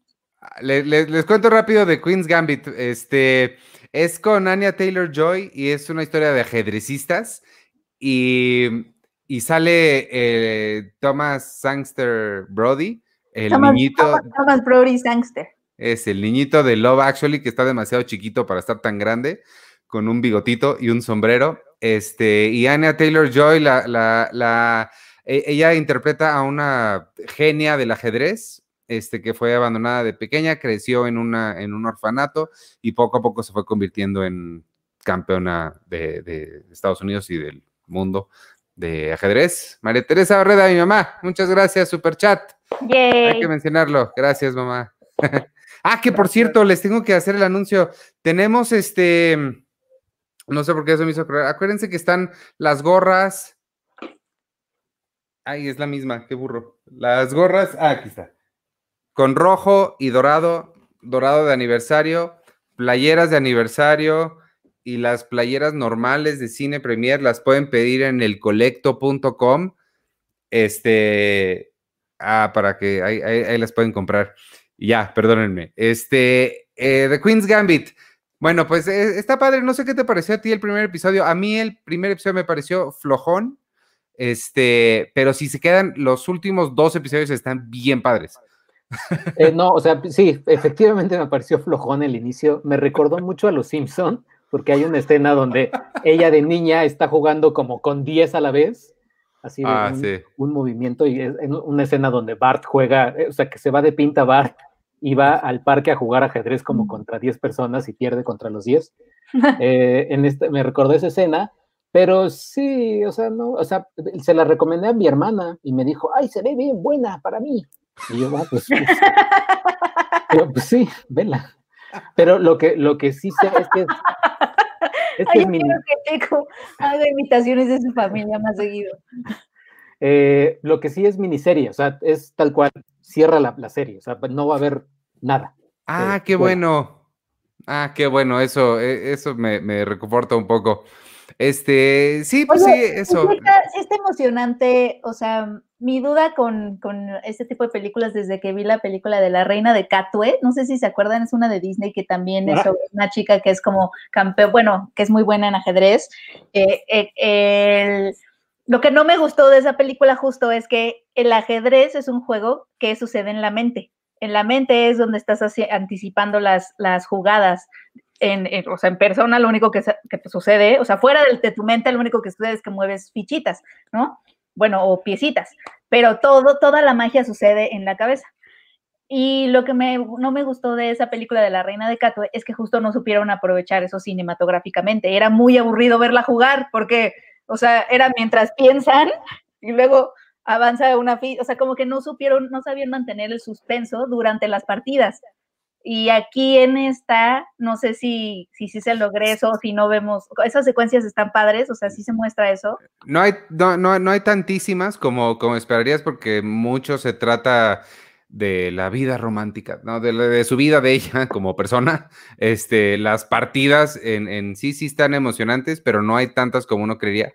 Pero justo por eso es que los últimos dos episodios me parecieron bien padres, porque ya se centra más en el ajedrez ahora sí. Y la forma en la que representan esto que dices es, ella de chiquita tenía un techo donde que estaba, tenía cua- cuadrícula, el techo, y ahí se imaginaba ella las piezas. Entonces, por a lo largo de su vida, eh, lo que hace es que se imagina las piezas volta- de cabeza en el techo, y eso está representado bonito. Sí, sí, está, e- esa Oye, parte está padre. Sale México, ¿no? Decías. Ah, sí, hay una parte que, que sale México. Yo me dio la impresión de que iba a salir más porque sí hay calles y ella está manejando aquí y todo. Este, está situada en los 60, en el 67, 68. Este, entonces sí filmaron en México, o por lo menos parece que sí filmaron en México, pero es, es muy poquito. Luego, luego ya se meten al hotel y ya todo es dentro del, dentro del hotel. Este, mm, y ya, pues está, o sea, está bien. Mira, está bien cuando es como tu actividad secundaria. O sea, yo aquí estaba arreglando unas notas en, en el sitio, haciendo cosas, medio trabajando, y la tele estaba ahí puesta y de repente veía, ah, sí, ahí está el chavito. O sea, está, está bien como secundaria. Mira, Pedro Ramírez, super chat, ¿qué opinan de The Nick? Yo, fíjate que The Nick nada más vi como tres episodios. Estaba bien padre, me gustaba mucho. eh, No sé por qué la dejé de ver, la verdad, no tengo, no, pero sí, sí estaba padre. Es la de Clive Owen. Clive Owen. La estoy confundiendo con una de como parece de un superhéroe, pero no es de Kick. No es esa. No, ¿verdad? No, no, no conozco de Kick. Y de Nick es la de los doctores. La, ajá, la de los doctores cuando empezaba la medicina, este, con protocolos modernos. No, no será, no es de TIC, De Tick era la de superhéroe. Amazon. es cierto. de TIC. Y, Y de Nick, Nick- es la de Clive Y. Nick es el canal de televisión. Y Nip Tuck es otra. Y Nip Tuck es Ah. otra. Y los Knicks son un equipo de básquetbol. De básquetbol. Bueno, ¿de cuál más quieren hablar? Eh, no, de Undoing, ¿no? La, la- la de- Ah, sí, es cierto. The Undoing, yo no sé si, si esperabas muchísimo de ella, Arthur, pero esa es la premier que yo acepté el miércoles pasado y dije, ay, no, ¿para qué acepté? Este, ya, me, que- ya me quiero ir a dormir, no sé qué. Me dieron dos episodios, no manches. ¿12? Dos nada más. Dos, Ah. sí, yo, yo, yo no he visto el segundo, nada más vi el primero porque, porque empecé a ver un montón de cosas en, en, en Twitter que decían, ¿qué es esto? No puede ser, y que no no nos van a dejar así. Dije, "Ah, chinga, Ya pues qué, ¿no? Y le empecé a ver y dije, pero pues esto es muy bonito, ellos tienen una vida muy padre, ¿de, de- de qué están hablando? ¿no? Porque el, el primer episodio dura una hora. Pero a la media hora, hijos de su madre, o sea, Pero es poco a poco, ¿no? O sea, está protagonizada por Nicole Kidman y Hugh Grant. Hace mucho que no veíamos a Hugh Grant. Bueno, lo vi, bueno, En salió Paddington. la de- en Paddington, era el, era el malo de Paddington. De hecho, salen entrevistas diciendo que ahorita los niños lo reconocen por ser el malo, el malo de Paddington. Y, este, y salió en la de Guy Ritchie, The Gentleman, según yo, The Uh. Gentleman. Sí, sí, sí. Y ahorita este es, es un esposo eh, aparentemente muy exitoso y su esposa es Nicole Kidman, que también los ves y dices, Dios mío, ¿qué pasa con la belleza de Nicole Kidman? Que es imperecedera. y este, ellos son una pareja de pues la clase acomodada de Nueva York, tienen un hijo que está en una escuela privada en donde al parecer se hacen subastas y todo, o sea, es, gente fancy, ¿no? No, pero es, es eh, por eso te decía lo de las clases sociales, porque es una escuela súper mega ultra de élite donde Sí. pagan un montón de colegiatura, Exacto. pero para que pues sean inclusivos y pobrecitos pobres, lo que hacen son estas subastas de decir, ¿cuánto por un vaso de agua? ¿No? Mil dólares, ah, vendido. y, y eso es para- Y eso es real, sí subastan un vaso de agua por mil dólares. y lo hacen para darle becas a la gente pobre que quiere estudiar ahí, pero que no tiene dinero para pagar.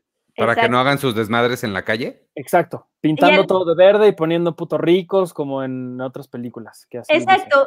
Y al inicio no tienes ni idea de hacia dónde va, porque son estas dos personas súper lindas, un matrimonio que la verdad está súper bien. No, no sabes en dónde va a estar el meollo del asunto, o al menos a mí me pasó que pa- pa- ya llevábamos 35 minutos y yo decía, bueno, ¿esto a dónde va? O sea, ni siquiera estoy entendiendo hacia dónde, o sea, ¿cuál es el problema? No hay un problema, no hay una aventura, no hay un, o sea, como que no te dan indicios de qué se va a tratar esto, ¿no? O sea, cuál va a ser el, el reto, el obstáculo, el, el arco todo, todo está como muy tibio, los ves a ellos yendo, a ella siendo hermosa, yendo a estas subastas, etcétera. Conocen, la única em, alarma es que conoce, ella conoce a una chica, eh, que es mamá de uno de estos niños que justamente viven en Harlem, ellos, está, está becado el niño en esa escuela, porque, y obviamente son de otro, otra clase social, y al comité de subastas o de padres de familia, de madres de familia, se une esta chica y empiezas ya a sentir que algo está extraño, ¿no?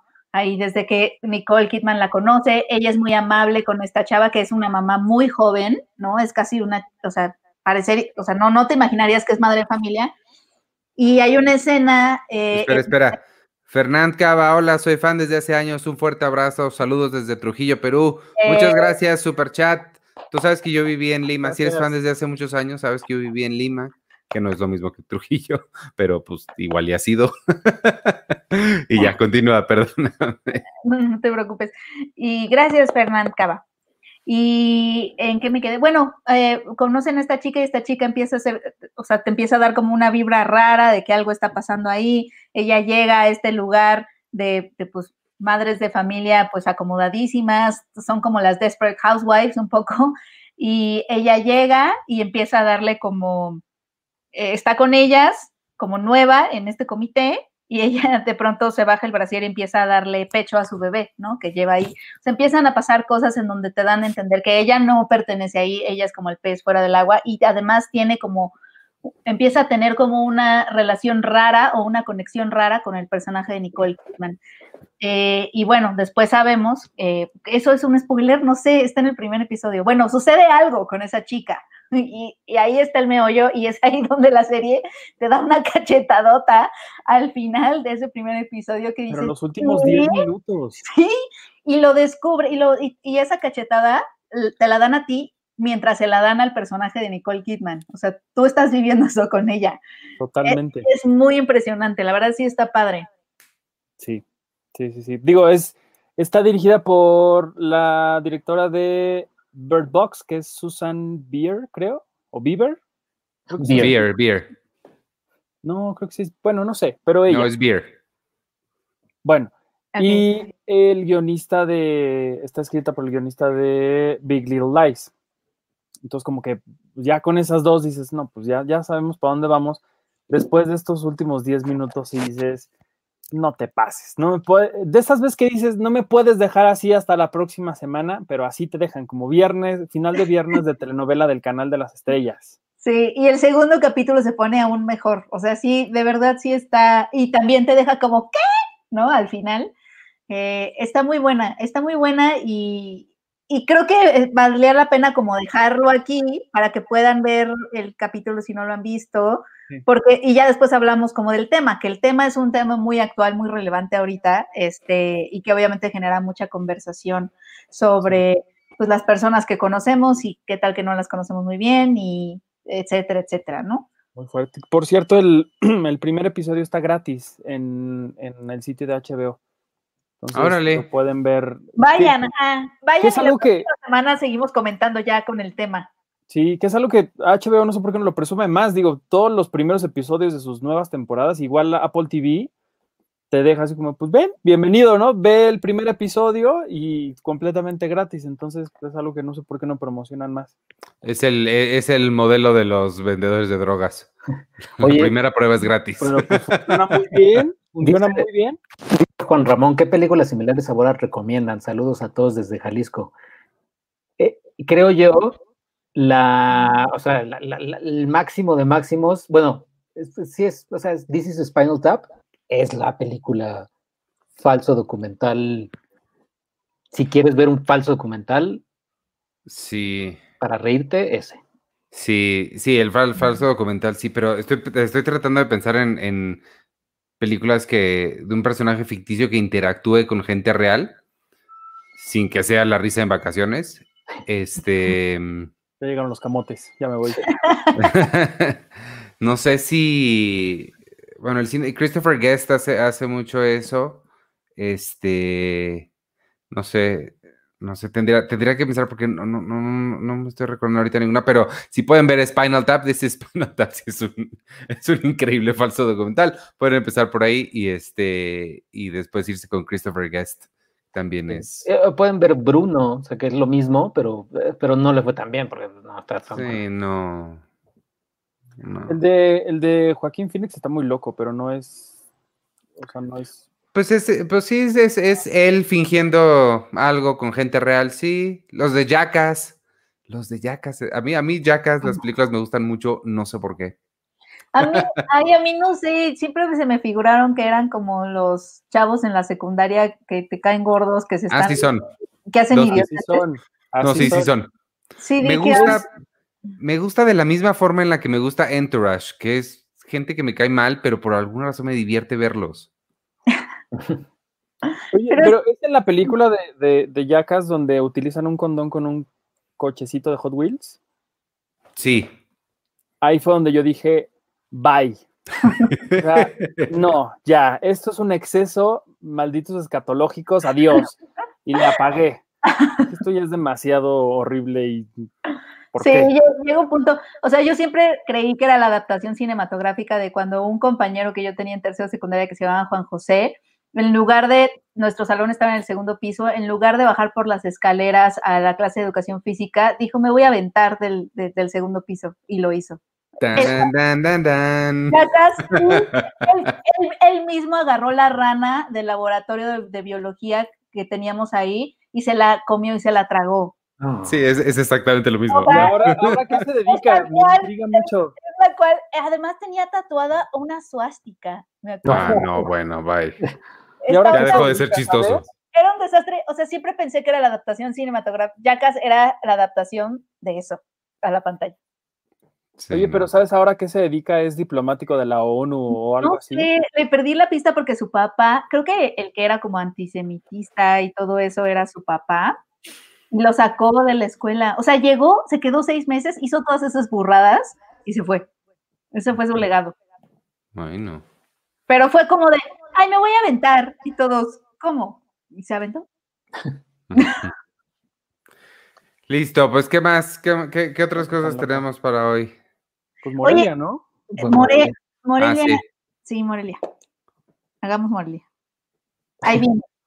Es híbrido, como todo ha sido esta, en esta vida. Oye, Eh, me, me aparecieron hace, en estos últimos tres días me aparecieron estos recuerdos en redes que, que te aparecen en Instagram o en, o en Facebook. En uno, yo presumí que el año pasado vi 25 películas de, en Morelia. En el otro, presumí una foto donde estábamos todos embarrados, juntos, abrazados en, en distintas actividades en el festival. En otra fue el podcast de, que hicimos en vivo el año pasado. Y ahora nuestro recuerdo va a Y ser el hoy, llama. Ajá, y hoy yo así, así viendo un Zoom, una conferencia así. No vamos a tener esas aventuras, pero sí va a haber, lo que sí es que sí va a haber eh, funciones allá, presenciales para quienes estén allá, y de hecho pueden comprar ya sus boletos en línea, que creo que eso es lo que recomendaríamos hacer si quieres ir para que no te formes y que no te arriesgues más. O sea, es como más seguro que compres tus boletos en línea, te mandan tus boletos en código y ya entras.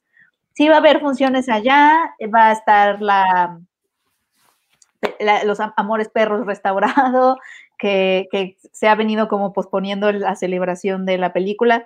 Este eh, va a estar ahí. Eh, la selec- en la selección, pues sin señas particulares, yo diría, me atrevería a decir que es la película a, a la que hay que ponerle atención, aunque también está la, la nueva de Carlos Cuarón, está mm, Blanco la de ¿Cómo se llama la de Carlos Cuarón? De Amalgama se llama. Ah, él hizo Rudo y Cursi. Sí, con él, él y sus amigos, ¿no? Este, está, está la nueva de Mariana Chenillo, que creo que ella siempre ha sido una cineasta que a mí me Ah, gusta sí. mucho. Se llama Todo lo Invisible. Pero hay varias en el documental que se ven bien padres. Está, ah, otra que yo, que yo recomendaría es La Mami, que es, eh, también está en la selección de documental. Y la verdad es una de las mejores películas que también he visto este año. ahorita Eh, que estás diciendo de documental, vale la pena. El viernes a las a la una, no es cierto, a las 12, vamos a tener aquí en, este mismo, en nuestro canal de Facebook, vamos a estar compartiendo Facebook Live con el Festival de Morelia, porque como saben, somos medio aliado de ellos. Entonces, este, vamos a tener justo una mesa de debate. Va a moderar Mariano Varo y va a estar, entre otras cineastas, la directora de La Mami. Entonces va a ser un, panel de, de documentalistas mujeres y este, para que pasen acá en, en nuestro Facebook Live va a estar el viernes a la, ¿qué dije? A las 12. Sí, la verdad es que la sección de documental siempre ha estado muy buena en Morelia, ¿no, Artur? Y siempre Sí. queda un poquito como opacada por, por otras cosas, ¿no? Invitados y todo. Pero ahora, es, como va a ser híbrido, yo también les, o sea, como que les animaría a sumergirse como en esa sección de documental, que es donde hay muchas cosas siempre muy buenas, eh, además de en ficción, pero como que en la sección de documental siempre ha sido una sección muy sólida. Entonces, Sí. sí, Pues sería ahí están las, Sí. las flores de la noche de Omar Robles. Y, ay, ahorita se me, se me está yendo el nombre de, de cosas que no hacemos, ¿no? Eduardo. No, no, no, las flores de la noche de Eduardo Esquivel y de Omar Robles. Es, es parte de la, de la selección oficial, que es, es la historia de, de un grupo de, de, de personas trans que viven en un lugar en Jalisco, un lugar muy bonito. No recuerdo ahorita cómo se llama el, lugar, pero ellas, ellas están ahí y se acompañan y, y digamos que han creado como en, en su amistad este lugar tan, pues tan bonito que nos muestran en la película donde pueden ser como ellas siempre han querido ser, que no, no hay prejuicios, no hay, no hay nada más que su amor por la vida y por cómo la quieren vivir. Y a mí me, me pareció una de las grandes sorpresas del Festival de Guanajuato, donde la vimos por primera vez aquí en México, que tuvo su estreno ahí en el Aquacinema y todo, en estas lanchas bonitas de, de Guanajuato.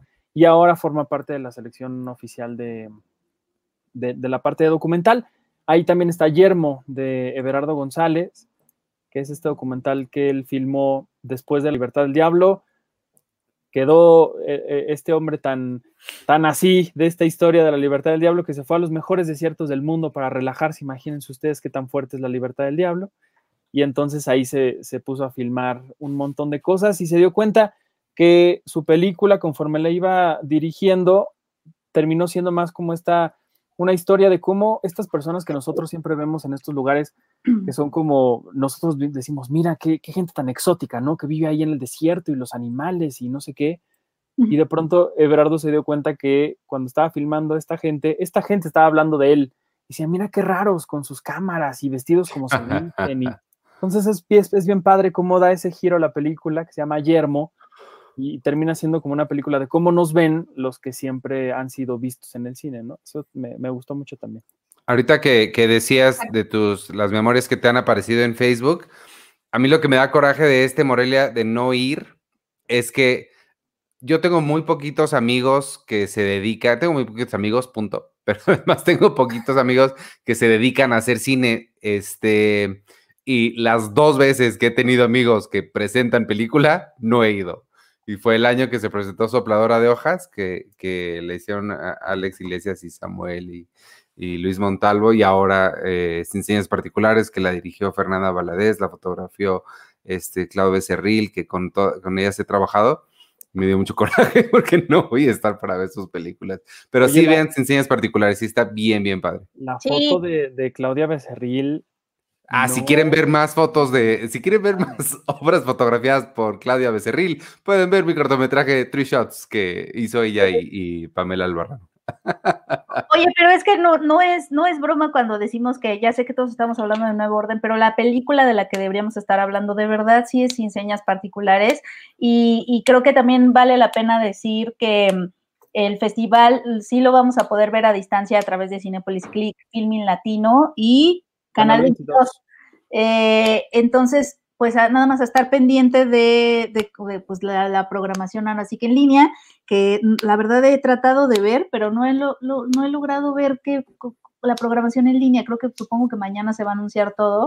No, ya está en, en el sitio de, de Morelia, ya está. Eh, todavía no se pueden eh, adquirir estos boletos digitales que va a haber. Me parece Pero que va a haber mil, po- mil boletos por película para Cinepolis Click. ¿En dónde están? Es que te Ah, juro en la que página. No, estoy en la página y he estado... Bueno, pero ya sabemos que tú y la tecnología de pronto llegan a, a ser Le- complicadas. le doy en línea y dice Maripepa, re- The Price, eso no es. Maripepa tiene como 20 Exacto. años que se estrenó en. ay, mira, en el, home, en el home dice programación del 18 FICUM en Cinepolis Click. Le picas Ah, ok. y ahí dice y, y empieza, empieza a ver como todas las fotos de qué tienes que hacer y después viene un, un link donde dice No, es que eso no viene. Le digo, a ver, ¿Cómo entro, no?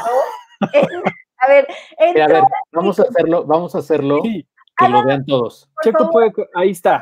Ahí, juntos. Ajá. regrésale al, al, al, al primer, al primer carrusel. Es que Ay, eso, eso a mí no me sale. A ver, no, el home. ¿Este? A ver, home. Ajá. Ya estoy en el. Espera. Ahí, Ya- pícale ahí. ¿En dónde ahí? Ah, Ve la pantalla de, de- de nosotros. Ok, a ver. Seminario web. Es que Semana Checo de- lo está, no nos estás viendo a nosotros, Penny. Regresa, regresa a StreamYard. Lo quiero hacer por mí misma. A ver, Ve, ve, ve la, ve la pantalla, ve lo que yo estoy haciendo, por eso Sí. puse el share screen. esa programación del 18 FICOM Cinepolis Click no me sale a mí en mi carrusel. ¿Por qué no? O sea, metida en el- la página del festival de 2007, oye. A ver, ok. ¿Y luego qué pasa? ah, ok.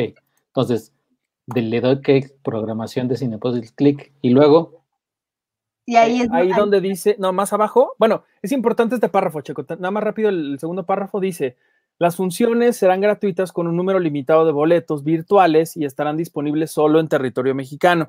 Dichas funciones se liberarán el día y la hora en que se indica en la programación. Ahora sí, nos bajamos. Ahí están todas las películas que va a haber como alternativas. Y ahí en ese link que está bajito, rojo, en ahí. Ahí le pican. Bueno, abajito de estas fotos les dice cómo se pueden inscribir a Cinepolis Click si no tienen, pero ahí está la programación de las salas eh, presenciales en Morelia. Ajá. Ahí lo podemos ver. Y abajo, si siguen bajando, van a encontrar Cinepolis Click.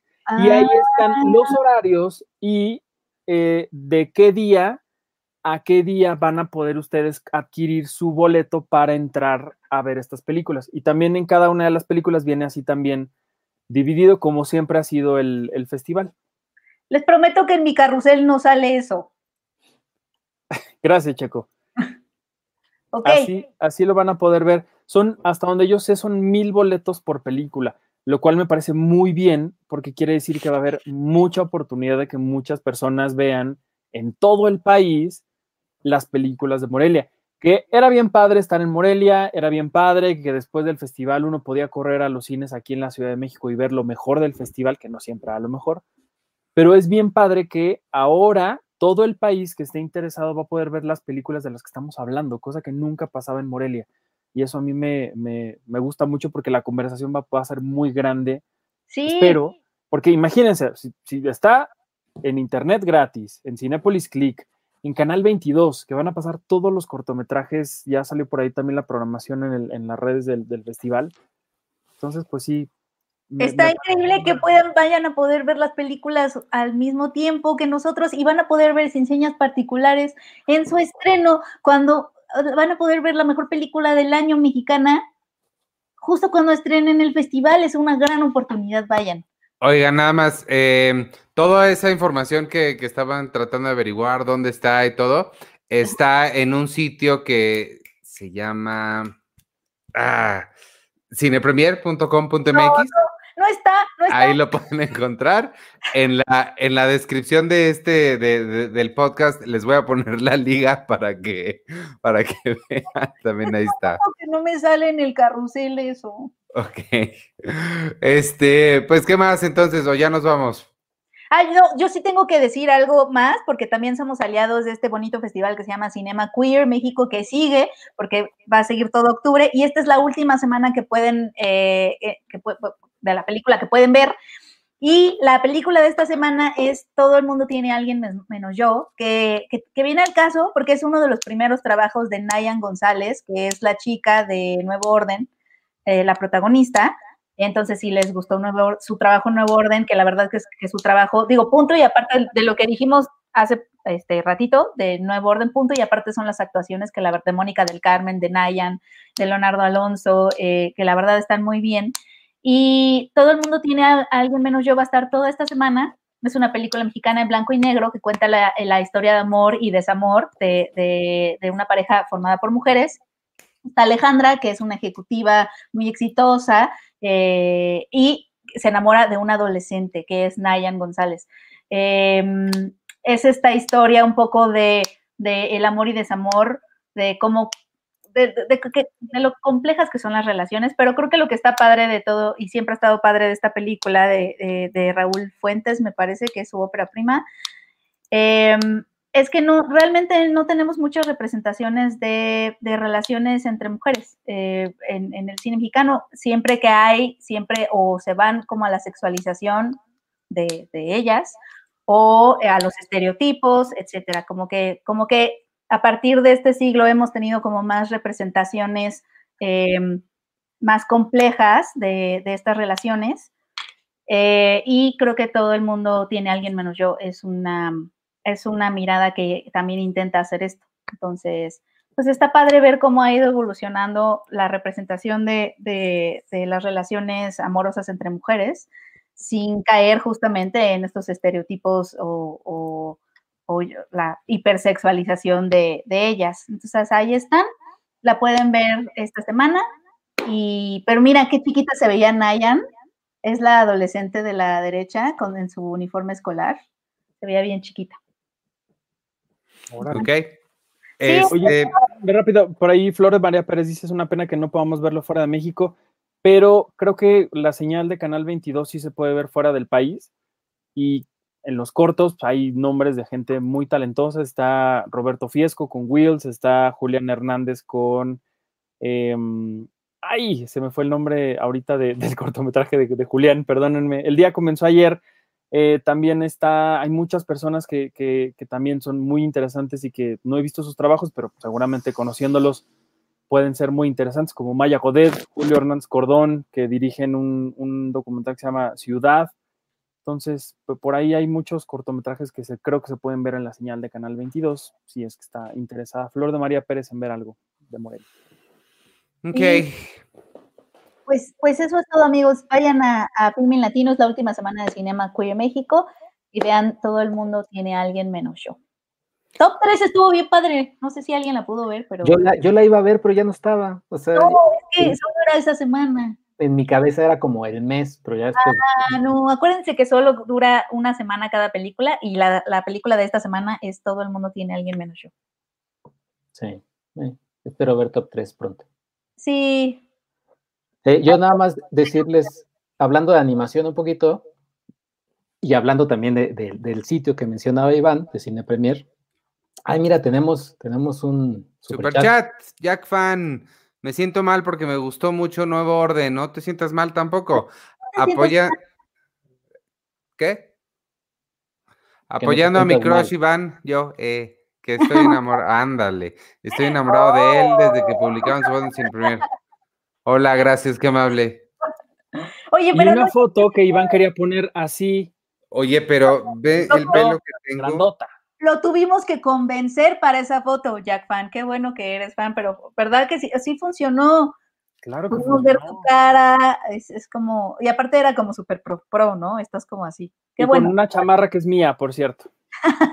Oye, pero yo sí quería decirle a Jack Fan, no te sientas mal porque te gustó mucho orden, de mucho orden, porque te gustó nuevo orden. ¡Ay, ay, me caigo! Este, no, es que acuérdense que cuando nos gusta una película, eh, no nos, o sea, nos gusta por muchas cosas, porque nos identificamos, porque vivimos algo parecido y nos identificamos con un personaje, porque hay, algo de mis vivencias conecta con lo que estamos viendo, o sea, no, no, no, no, o sea, a mí también me han gustado películas que las han destrozado, pero entiendo que me gustan de una forma muy personal porque me identifico. O sea, no tiene, acuérdense que no, no nos castiguemos como espectadores tampoco. Eh, ah, yo, yo estaba diciendo que, hablando, aprovechando que se estaba hablando de animación y del sitio, eh, se estrenó en Netflix eh, Más allá de la luna, que es una película animada que Ah, tiene también talento mexicano. Y en el sitio pueden ver el artículo de Marcela, de Marcela Vargas, que, que hizo de la, de la película. Y eh, también la entrevista que le hizo Eugenia Rivas al diseñador, diseñador animador mexicano. Déjenles digo ahorita cuál es el nombre del animador. Oye, mien- mientras dices eso, yo había invitado a Marce a este podcast a hablar de Más allá de la luna, entonces igual Pobre Marce, está en su casa. ¿Ya me hablarán? ya no le confirmé porque soy una tonta y se me olvidó, pero está bien que entonces esta semana la veamos para ver si puede venir Marcel la próxima semana a hablar de eso, porque además entrevistó al, al, al animador, que además es Glenn King, que tiene como toda una trayectoria, entrevistó a las productoras y tiene como varias reflexiones padres, Marce, sobre la película y su mensaje de diversidad y todo. Entonces tenemos esta semana para verla, para poder platicar con Marce la próxima, el próximo martes. Pobre Marce, así. Juan Carlos, Juan Carlos Navarro es el, el animador que comenzó animando en huevocartoon.com y, ¿A poco? Y terminó eh, trabajando más allá de la Huevo luna. Cartoon con el confi y todos esos. Qué padrísimo. Que nos decían que uno perdía el tiempo viendo esas cosas en internet, pues ya vieron que no. Miren hasta dónde Eh, llegó. O sea, técnicamente sí lo perdimos nosotros. Él no, él llegó lejos. No, porque apoyamos su talento, Checo. Eh, no sé qué tanto no estaríamos apoyados en eso. solamente- Apoyamos su talento. O sea, ¿tú crees, ¿tú crees que esas risas que nos provocaron estos huevos, que muy machos, ya borrachos, se agarraban cariño? No, era porque realmente A mí siempre me han gustado mucho talento los mexicano. cartoon, las películas, el pollo con Yo huevos. fíjate, yo fíjate que no fui, yo no fui target. Pero ¿se acuerdan de algo? Seguramente ya no se acuerdan. De burundi.com. Yo sí Ah, me sí, acuerdo de. Burundi. Claro, cuando le quemaron la cara a Adal Ramones. De Burundi. Y ya. Sí. Ahí está, entonces, para que vean más allá de la luna. Bueno, entonces vámonos, amigos. Este, muchas gracias. imagino que nada más no quieres hablar, porque pues no sé si vale mucho la pena, Rebeca. Ay, Rebeca, ya ni me acordaba de Rebeca. Mira, te voy a enseñar cuál es. Ay, Dios mío. Rebeca No Young. sé dónde está, pero te quería enseñar Rebeca la buena. Este, porque salió en Netflix una cosa que se llama Rebeca, que híjole, o sea, yo no sé de veras si el chavo este Ben Whitley, que de dónde se le ocurrió hacer esto, porque él hizo Kill List, hizo, o sea, películas que ni al caso, o sea, Megalodón. Megalodón, y de repente dijo, ah, voy a hacer Rebeca, y no sé si no leyó el libro, si no le entendió, si no sabe de qué va, si Hizo- creía que era, si creía que era el, el stand de los besos góticos. Hizo, no sé.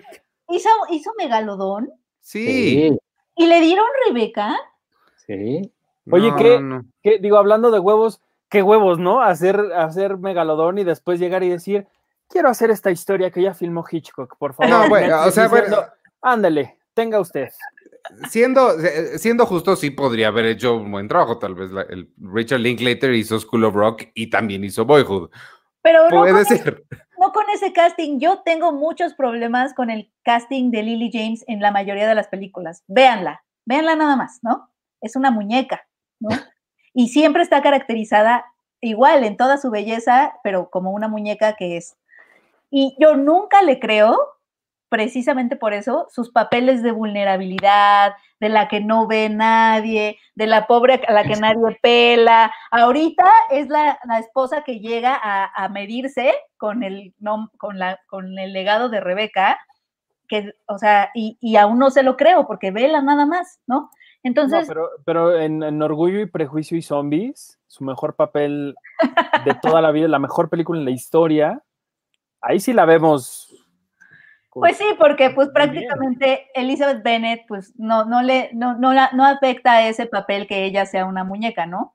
Este, pero, pero, pero por ejemplo en Yesterday, que es la chica a la que su amigo no, nunca le hace caso, o sea, es Ah, como, sí. ¿qué? Sí, bueno. Mira, y aquí está, y aquí está justamente el director, es el que está de pie con playera azul, que seguramente, que seguramente está pensando así de, oh, aquí es una buena escena para Megalodón 2, porque ya también lo confirmaron para Megalodón, Megalodón 2. No Ah, es bueno. cierto que va a haber una Megalodón 2. Claro que va a haber, le fue, le fue increíble a la primera. Yo, yo, yo, yo pagué el boleto con mi mamá, ya le me siento mal. Pero bueno, No, yo, yo vi Megalodón r- con recomendación de Penny de ir y, y comprarte absolutamente todo lo que pudieras de, de- Ese día comí una hamburguesa en el cine. Así es como debe verse. Pero bueno, Rebeca, Iván, perdónanos. Este, pues Rebeca está basada en uno de mis libros favoritos de toda la historia, que es Rebeca, de Daphne du Maurier. No es nada más, o sea, además de la película de Hitchcock, que es obviamente la que más recuerda a la gente, hay varias adaptaciones de, de Rebeca. Una de ellas es de Orson Welles eh, para radio, está una miniserie de la BBC. Este, y todas comparten, están adaptaciones además, adaptaciones no oficiales, que es eh, como Crimson Peak de Guillermo del Toro, o El Hilo Fantasma de Paul Thomas Anderson. Hay, muchas películas e, e historias que le han tomado muchas cosas a Rebeca, este, porque es, es- una historia muy clásica de un hombre que tiene una esposa nueva y el, el- fantasma metafórico de la ex esposa que murió, que permea toda la casa. Y, la cosa que comparten todas las adaptaciones de Rebeca es la- la- la- las atmósferas que se generan en esta casa que se llama Manderley. Es una de las casas más famosas de, la historia de la literatura y del cine, este, porque la, la- presencia de, de Rebeca, de la esposa muerta, están, está constantemente a lo largo de toda la, de toda la historia. Y curiosamente, esta versión de Rebeca no tiene eso. Sí está, sí lo mencionan, explícitamente dicen, oye, se siente la presencia de la ex esposa mucho aquí, ¿no crees? Y alguien le contesta, tienes razón, no había pensado yo en eso.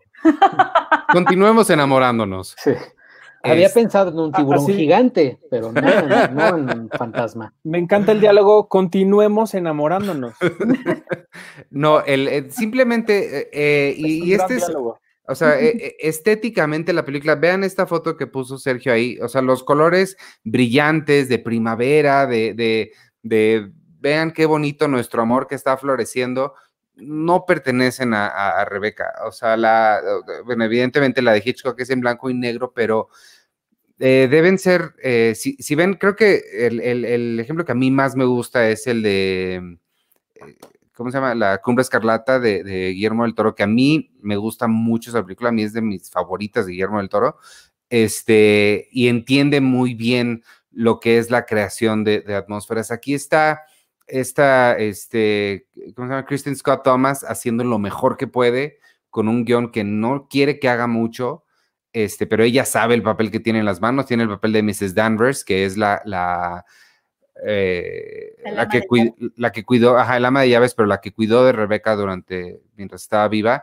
y obviamente pues tortura de, de formas espeluznantes a, a esta chica que no tiene nombre, que aquí es Lily James, este, y, y, y, sí, no, creo que, creo que el, el, el director no, o sea, sí, sí creo que de plano no le entendió, creo que no, no, no, no supo qué es lo que tenía que estar haciendo con esta historia. Sí.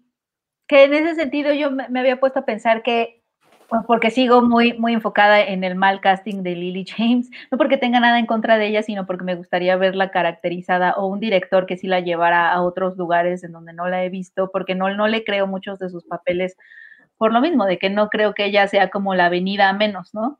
Pero, por ejemplo, si pensando en Mia Wasikowska, que fue la protagonista de Cumbre Escarlata, en donde tiene como esta vulnerabilidad y esta fragilidad de que no sabes, o sea, sí, le crees, ¿no? Que sea como esta, esta eh, mujer vulnerable que, que, que, que, la gente como que medio, pues tampoco, tampoco, pues la, la minimiza un poco, eh, etcétera, y, y, y, creo que ella habría sido un, una elección, una mejor elección que Lily James, sobre todo porque prácticamente sí hizo un poco ese papel en Cumbre Escarlata, que también tiene mucha influencia de, de Rebeca, pero en cuanto a que te, el matrimonio es, pues es, es, son matrimonios embrujados, ¿no? Sí. Yo me quedo, yo me quedo con este póster que encontré de, de Alfred Hitchcock. Déjenme, se los pongo. Anda. Ay, Ah, con ¡Qué belleza! No sé por qué le pusieron a dos perritos ahí. y, y ya, pero yo me quedo. con este. Oye. Iván, ¿y esta colección que tú y yo tenemos tiene Rebeca? Doc Beca. No sé, la- a ver, a- vele. Mm, mm, este. Doc Beca. Una Julia, una Dice- Joana. Dice Vero Chamarín, ¿cómo no? En Mamá Mía logra que su hija tenga tres papás. A mí, a mí, fíjate, Claro. o sea, sí estoy de acuerdo con todo lo que dices de, de Lily James, pero sí le echo la más culpa al director. O sea, creo que el director no, no, claro, claro. no, no, no supo decirle qué hacer. Yo tengo esta, que es la Criterion. No está. Ah, entonces no está, pero aquí sí está. No. Y si quieren ver de Daphne du Maurier, ella también escribió Los pájaros, este, que también es de, de Hitchcock. Y lean el libro, el libro está bien padre. Y si vuelven a abrir Nueva York en algún momento y regresan los teatros y están allá, vayan a ver Sleep No More, que está basada en, en Rebecca y en Vértigo. Y en Macbeth, obviamente. Listo, pues ahora sí vámonos. ¿O El, falta algo? vier- el viernes se estrena, jueves viernes se estrena Las Brujas en Ah, cines. sí. Eh, Sí, aquí en México se estrena, se estrenó en HBO Max el pasado viernes. Y ya, o sea, si, si quieren ir a verla, pueden ir a verla, ya saben, con las restricciones pertinentes. Y ya, a mucha gente no le gusta. Creo lo, lo malo con la película es que la comparan con la película de los 90 y pues no está padre porque parten de dos, parten del mismo libro. O sea, no es un remake de la de los 90, es una adaptación del libro de Roald Dahl. Y, y ya, ya esperen ver la crítica escrita en Cine Premier, que ya me la echaré, y ya, si quieren, después hablamos de la película, sí, que, que la vean. Yo no he visto la. Bueno, no, no sé si vi la original. Ah, pero es la de los hamsters. Es un clasiquísimo. No Es sé si la he visto. clasicazo. ¿De qué Está en? HBO, creo. Pero eso me. No, pero mejor no veo la original y a ver cuál es mi opinión sin haber visto la original. Sí, yo, yo, yo. Son de esas películas que ya no me acuerdo mucho, pero las tienes aquí. Es como muy irónico porque, o sea, ese- esa caracterización de, Angelica Houston, las ratas que aparecen en la película, son muy icónicas, pero sí tengo un, poco de problemas con la memoria de, exactamente toda la trama y entonces yo la quería ver, pero voy a hacer lo mismo. Voy a ver primero la, la nueva, porque además la escribe Guillermo del Toro y no sé por qué nadie está hablando de eso, y, y ya después ver la viejita. Y se nota, se, se nota las partes, digamos, la sensibilidad de Guillermo el Toro se nota, pero también él estaba, él estaba para la película, la quería hacer animada, stop motion, hace 10 años. Y como entró en la bolsa de mandado gigante que tiene Guillermo del Toro de proyectos, pues se, le, se le fue hasta abajo y pues ya la olvidó. Por eso ha de Él y ser que no están Tarantino. haciendo tanto ruido, ¿no? Porque, o sea, era, era para que eso fuera como un, un imán de, oigan, esta película la escribió Guillermo del Toro, pero sí ha de ser por eso, porque realmente, o sea, aparece como por ahí en el, en el, en el tráiler, pero nadie, o sea, no lo destacan mucho, pues. No. Pues a ver, yo sí tengo ganas, ganas de verla. A, Sí. ver, a ver qué tal. Oye, en la, en la original había una bruja buena, ¿no? Al final, que era como güerita. ¿Cuál era su rol, Checo? Por favor, Eh, platícame. De la original, bueno, la, la de los 90. Ajá, sí, ¿cuál era su papel? ¿Por qué me acuerdo de ella? Ah, porque ella, es que no la ha visto Iván, ni sabe nada. Ah, y en la- Ey, no me en acuerdo, no digan, pueden es- tener esta conversación en, en WhatsApp. pero es un personaje que, que, que, o sea, que se repite aquí, No, ¿no? Ah, entonces dime. no, porque pues no van a, porque van a saber qué, qué parte del final se cambió. Ah, bueno. Y este, y The Craft, ¿no? Y The Craft también se estrena, que no siento que vaya a estar buena la película, Sí, yo tampoco. pero se estrena The Craft. A ver qué tal. Esperemos que no, que no esté no, no, no buena. Ok. bueno, pues ahora sí, vámonos, amigos. Muchas gracias por habernos escuchado y quien nos haya visto en vivo por habernos visto. Gracias a todos los que contribuyeron en el, en el super chat y quien nos, este, nos estuvo aquí comentando. Un aviso rapidísimo hablando del sitio en cinepremier.com.mx. Eh, las personas que se hayan quedado hasta aquí, hasta el final, eh, si me pueden hacer un favor y me ayudan a probar un botón que acabamos de instalar que dice arriba, ve el sitio sin publicidad. Este, pueden picarle ahí y ser nuestro equipo beta en el que va a probar este, estas- este sistema que estamos iniciando. Este, prometo darles un agradecimiento especial. Eh, y ya, y pronto van a, van a, van a empezar a ver mucho ruido sobre, sobre esta, esta nueva etapa que estamos iniciando aquí en Cine Premier para ampliar nuestra comunidad y darle una bienvenida a todos, pero a quien pueda hacer eso se los agradeceré nada más para irle probando, ir ahí agarrando las cosas. Ustedes de aquí en el podcast que nos quieren tanto y sé que nos tienen paciencia y en lo que se arreglan las cosas que estén mal, no me van a empezar a gritonear en los mails como todos los demás que no nos escuchan aquí, que nos gritan re feo. Este, se los agradeceré mucho. Y pues vámonos. Gracias por habernos escuchado. Acuérdense que está todos los lunes y miércoles Sergio a las 8 de la noche hablando de las noticias del momento en clasificación pendiente. Yo todos los jueves en la noche grabo con Carlos del Río Seinfeld un episodio a la vez y lo transmitimos en todas las redes el lunes. Y este y, y pues ya, sigan todo, todo lo que hacemos. Estén ahí pendientes por si Arturo revive Friends un episodio a la vez. Y ah, Arturo, bueno, ahorita dices de tus cursos que tienes. Y este, y vámonos, gracias. Despídense ustedes, síganos en todas las redes sociales de Cine Premier, arroba Cine Premiere con la E al final, no se les olvide. Y gracias y adiós. Eh, pues ya soy arroba chicochef, ya dio Iván todos los anuncios, entonces mañana voy a estar ahí en clasificación pendiente, pero va a ser de películas de, de terror, porque ya es Halloween, el viernes, sábado. El ¿De qué se van a disfrazar? Ay, debimos de habernos disfrazado. ¿Por qué no pensamos estas cosas? Ah, yo me disfracé de, de lector.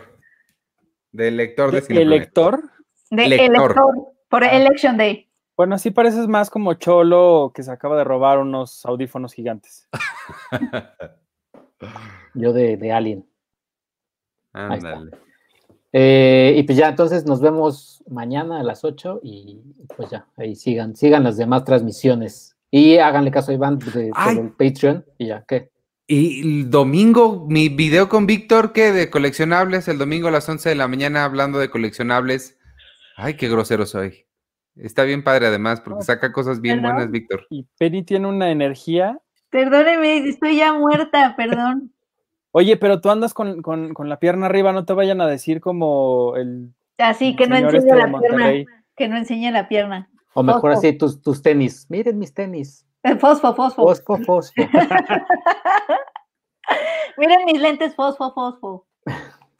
Y ya, bueno, acuérdense que también que están ya todas las secciones del podcastón arriba, en la lista de reproducción de podcastón, porque pregunta Gerardo SL, ¿y Booksmart para cuándo? Nos surge. Oye, sí, sí, ya, ya, ya estoy tratando de convencer a Mabe. este, Y a su hijo. y a Mau, porque Mau también es parte crucial de este podcast. Este, sí, la verdad es que sí, mis planes, honestamente, mis planes sí es que eso, eso suceda. Todavía no sé cuándo, pero eh, les avisamos por aquí, probablemente, y por redes. Ahí está. Ahora despídete, Penny. Eh, yo soy eh, Penny Oliva, muchas gracias por estar con nosotros. Acuérdense que si no han adquirido su revista, pueden adquirirla en Elcolecto.com. Es que de pronto se me cruzan las páginas. En elcolecto.com pueden suscribirse o pueden comprarla. Eh, y muchísimas gracias a quienes ya lo hayan hecho. La verdad nos apoya. eh, ese es un gran apoyo para nosotros. Y pues nada, muchas gracias por estar aquí. Y ya váyanse a dormir, ya son las 10. Y bueno, yo soy Arturo Magaña, me pueden seguir en arroba ArturHD. Y eh, bueno, como decía Iván, estoy, tengo ya un par de cursos ahí en, en- en mis redes por si están interesados. Uno es un cineclub de cine mexicano. No se lo pierdan. lleva- ya lleva un mes em, y justo mañana vamos a tener una sesión con Gabriela Cartol, que es protagonista de La Camarista. Y, pues, Ay, bueno, qué bonito. Sí, y el próximo mes también viene, viene una, una selección de películas muy buenas. Si quieren más información, pues ahí en, en mis redes escríbanme, yo les mando toda la información. Y el próximo lunes empezaré un club de literatura y de cine donde vamos a empezar de aquí a seis meses. Vamos a hablar de todos los libros y todas las películas de Harry Potter. Entonces va a ser un poco una odisea bastante grande, pero, pero bueno, van a ser seis meses donde vamos a estar hablando de Harry Potter. Y ¿Incluye su animales fantásticos? Lleven su No. varita. No, nada más los siete libros y las ocho películas. Y entonces ya, ya dividí por semanas cuántas semanas le voy a dar a, cuán- a, a- a- a qué libro. No manches, qué increíble. Y entonces también si tienen interés y quieren estar con nosotros en las noches, por ahí los espero. Lleven su varita. Si quieren. Aunque eso suena extraño, Listo. pero Pues vámonos entonces. ¿Ya te despidiste también, Sergio? Ya, pongo la salida y ya nos vamos. Adiós. Ay, amigos. Bye, amigos, gracias.